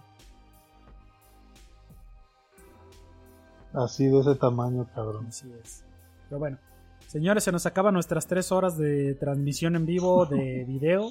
Entonces, vamos a despedir el stream de YouTube. Y pues ya de una vez el de Minoreva y ya nos quedamos en el after. Entonces, pues ya por hoy ha sido todo. Espero les haya gustado. No sé si tienen algún saludo para alguien, señor Maciasare. Mm, pues no. ah, sí, para. Pues no, no te creo. ya sabe para quién. ya sabe para quién. ya sabe. Entonces, para, el Dani, para el Dani y sus chichotas. Sí, ella ya sabe. A eso, a eso me refería. Ella ya sabe. Aquí está. Señor Nap. Eh, para mis hermanos, que yo creo que todavía siguen el programa. Perdón, hermanos de. Este... no puede negar que tiene una. si no es por las cervezas que ya no se le entiende, le voy a decir que sí. Ok, ok, bien. no, güey, yo iba leve. Señor Negro. Pues yo nada más decirle que como iniciativa de ley, güeyes, pongan cubrebocas en las pizzerías, ya no queremos más de estos pedos, no me chingues. Así como dan los platitos de cartón. A huevo, sí, ¿Qué tanto les cuestan pinches dos pesos de un cubrebocas o un peso si los compran al por mayor? No chinguen. Sí, no, ¿Qué, ¿Qué, tal que un día de eso nos toca a nosotros adentro de la pizzería y nos parten el hocico? No mames. Eso Está peligroso. ¿Y tú con hambre? ¿Eh? Ya no te van a... No chingues. ¿Y tú y aunque te den la pizza, imagínate del pinche susto, te vas a ver bien culera, no mames. ¿Qué pedo con pues, estas doñas? Gracias a los que nos escucharon en Minoreva y hasta la próxima semana. También a los de YouTube. Bye. Ya veremos la próxima semana cómo nos comunicamos. Bye. I know you want it. I know you want it.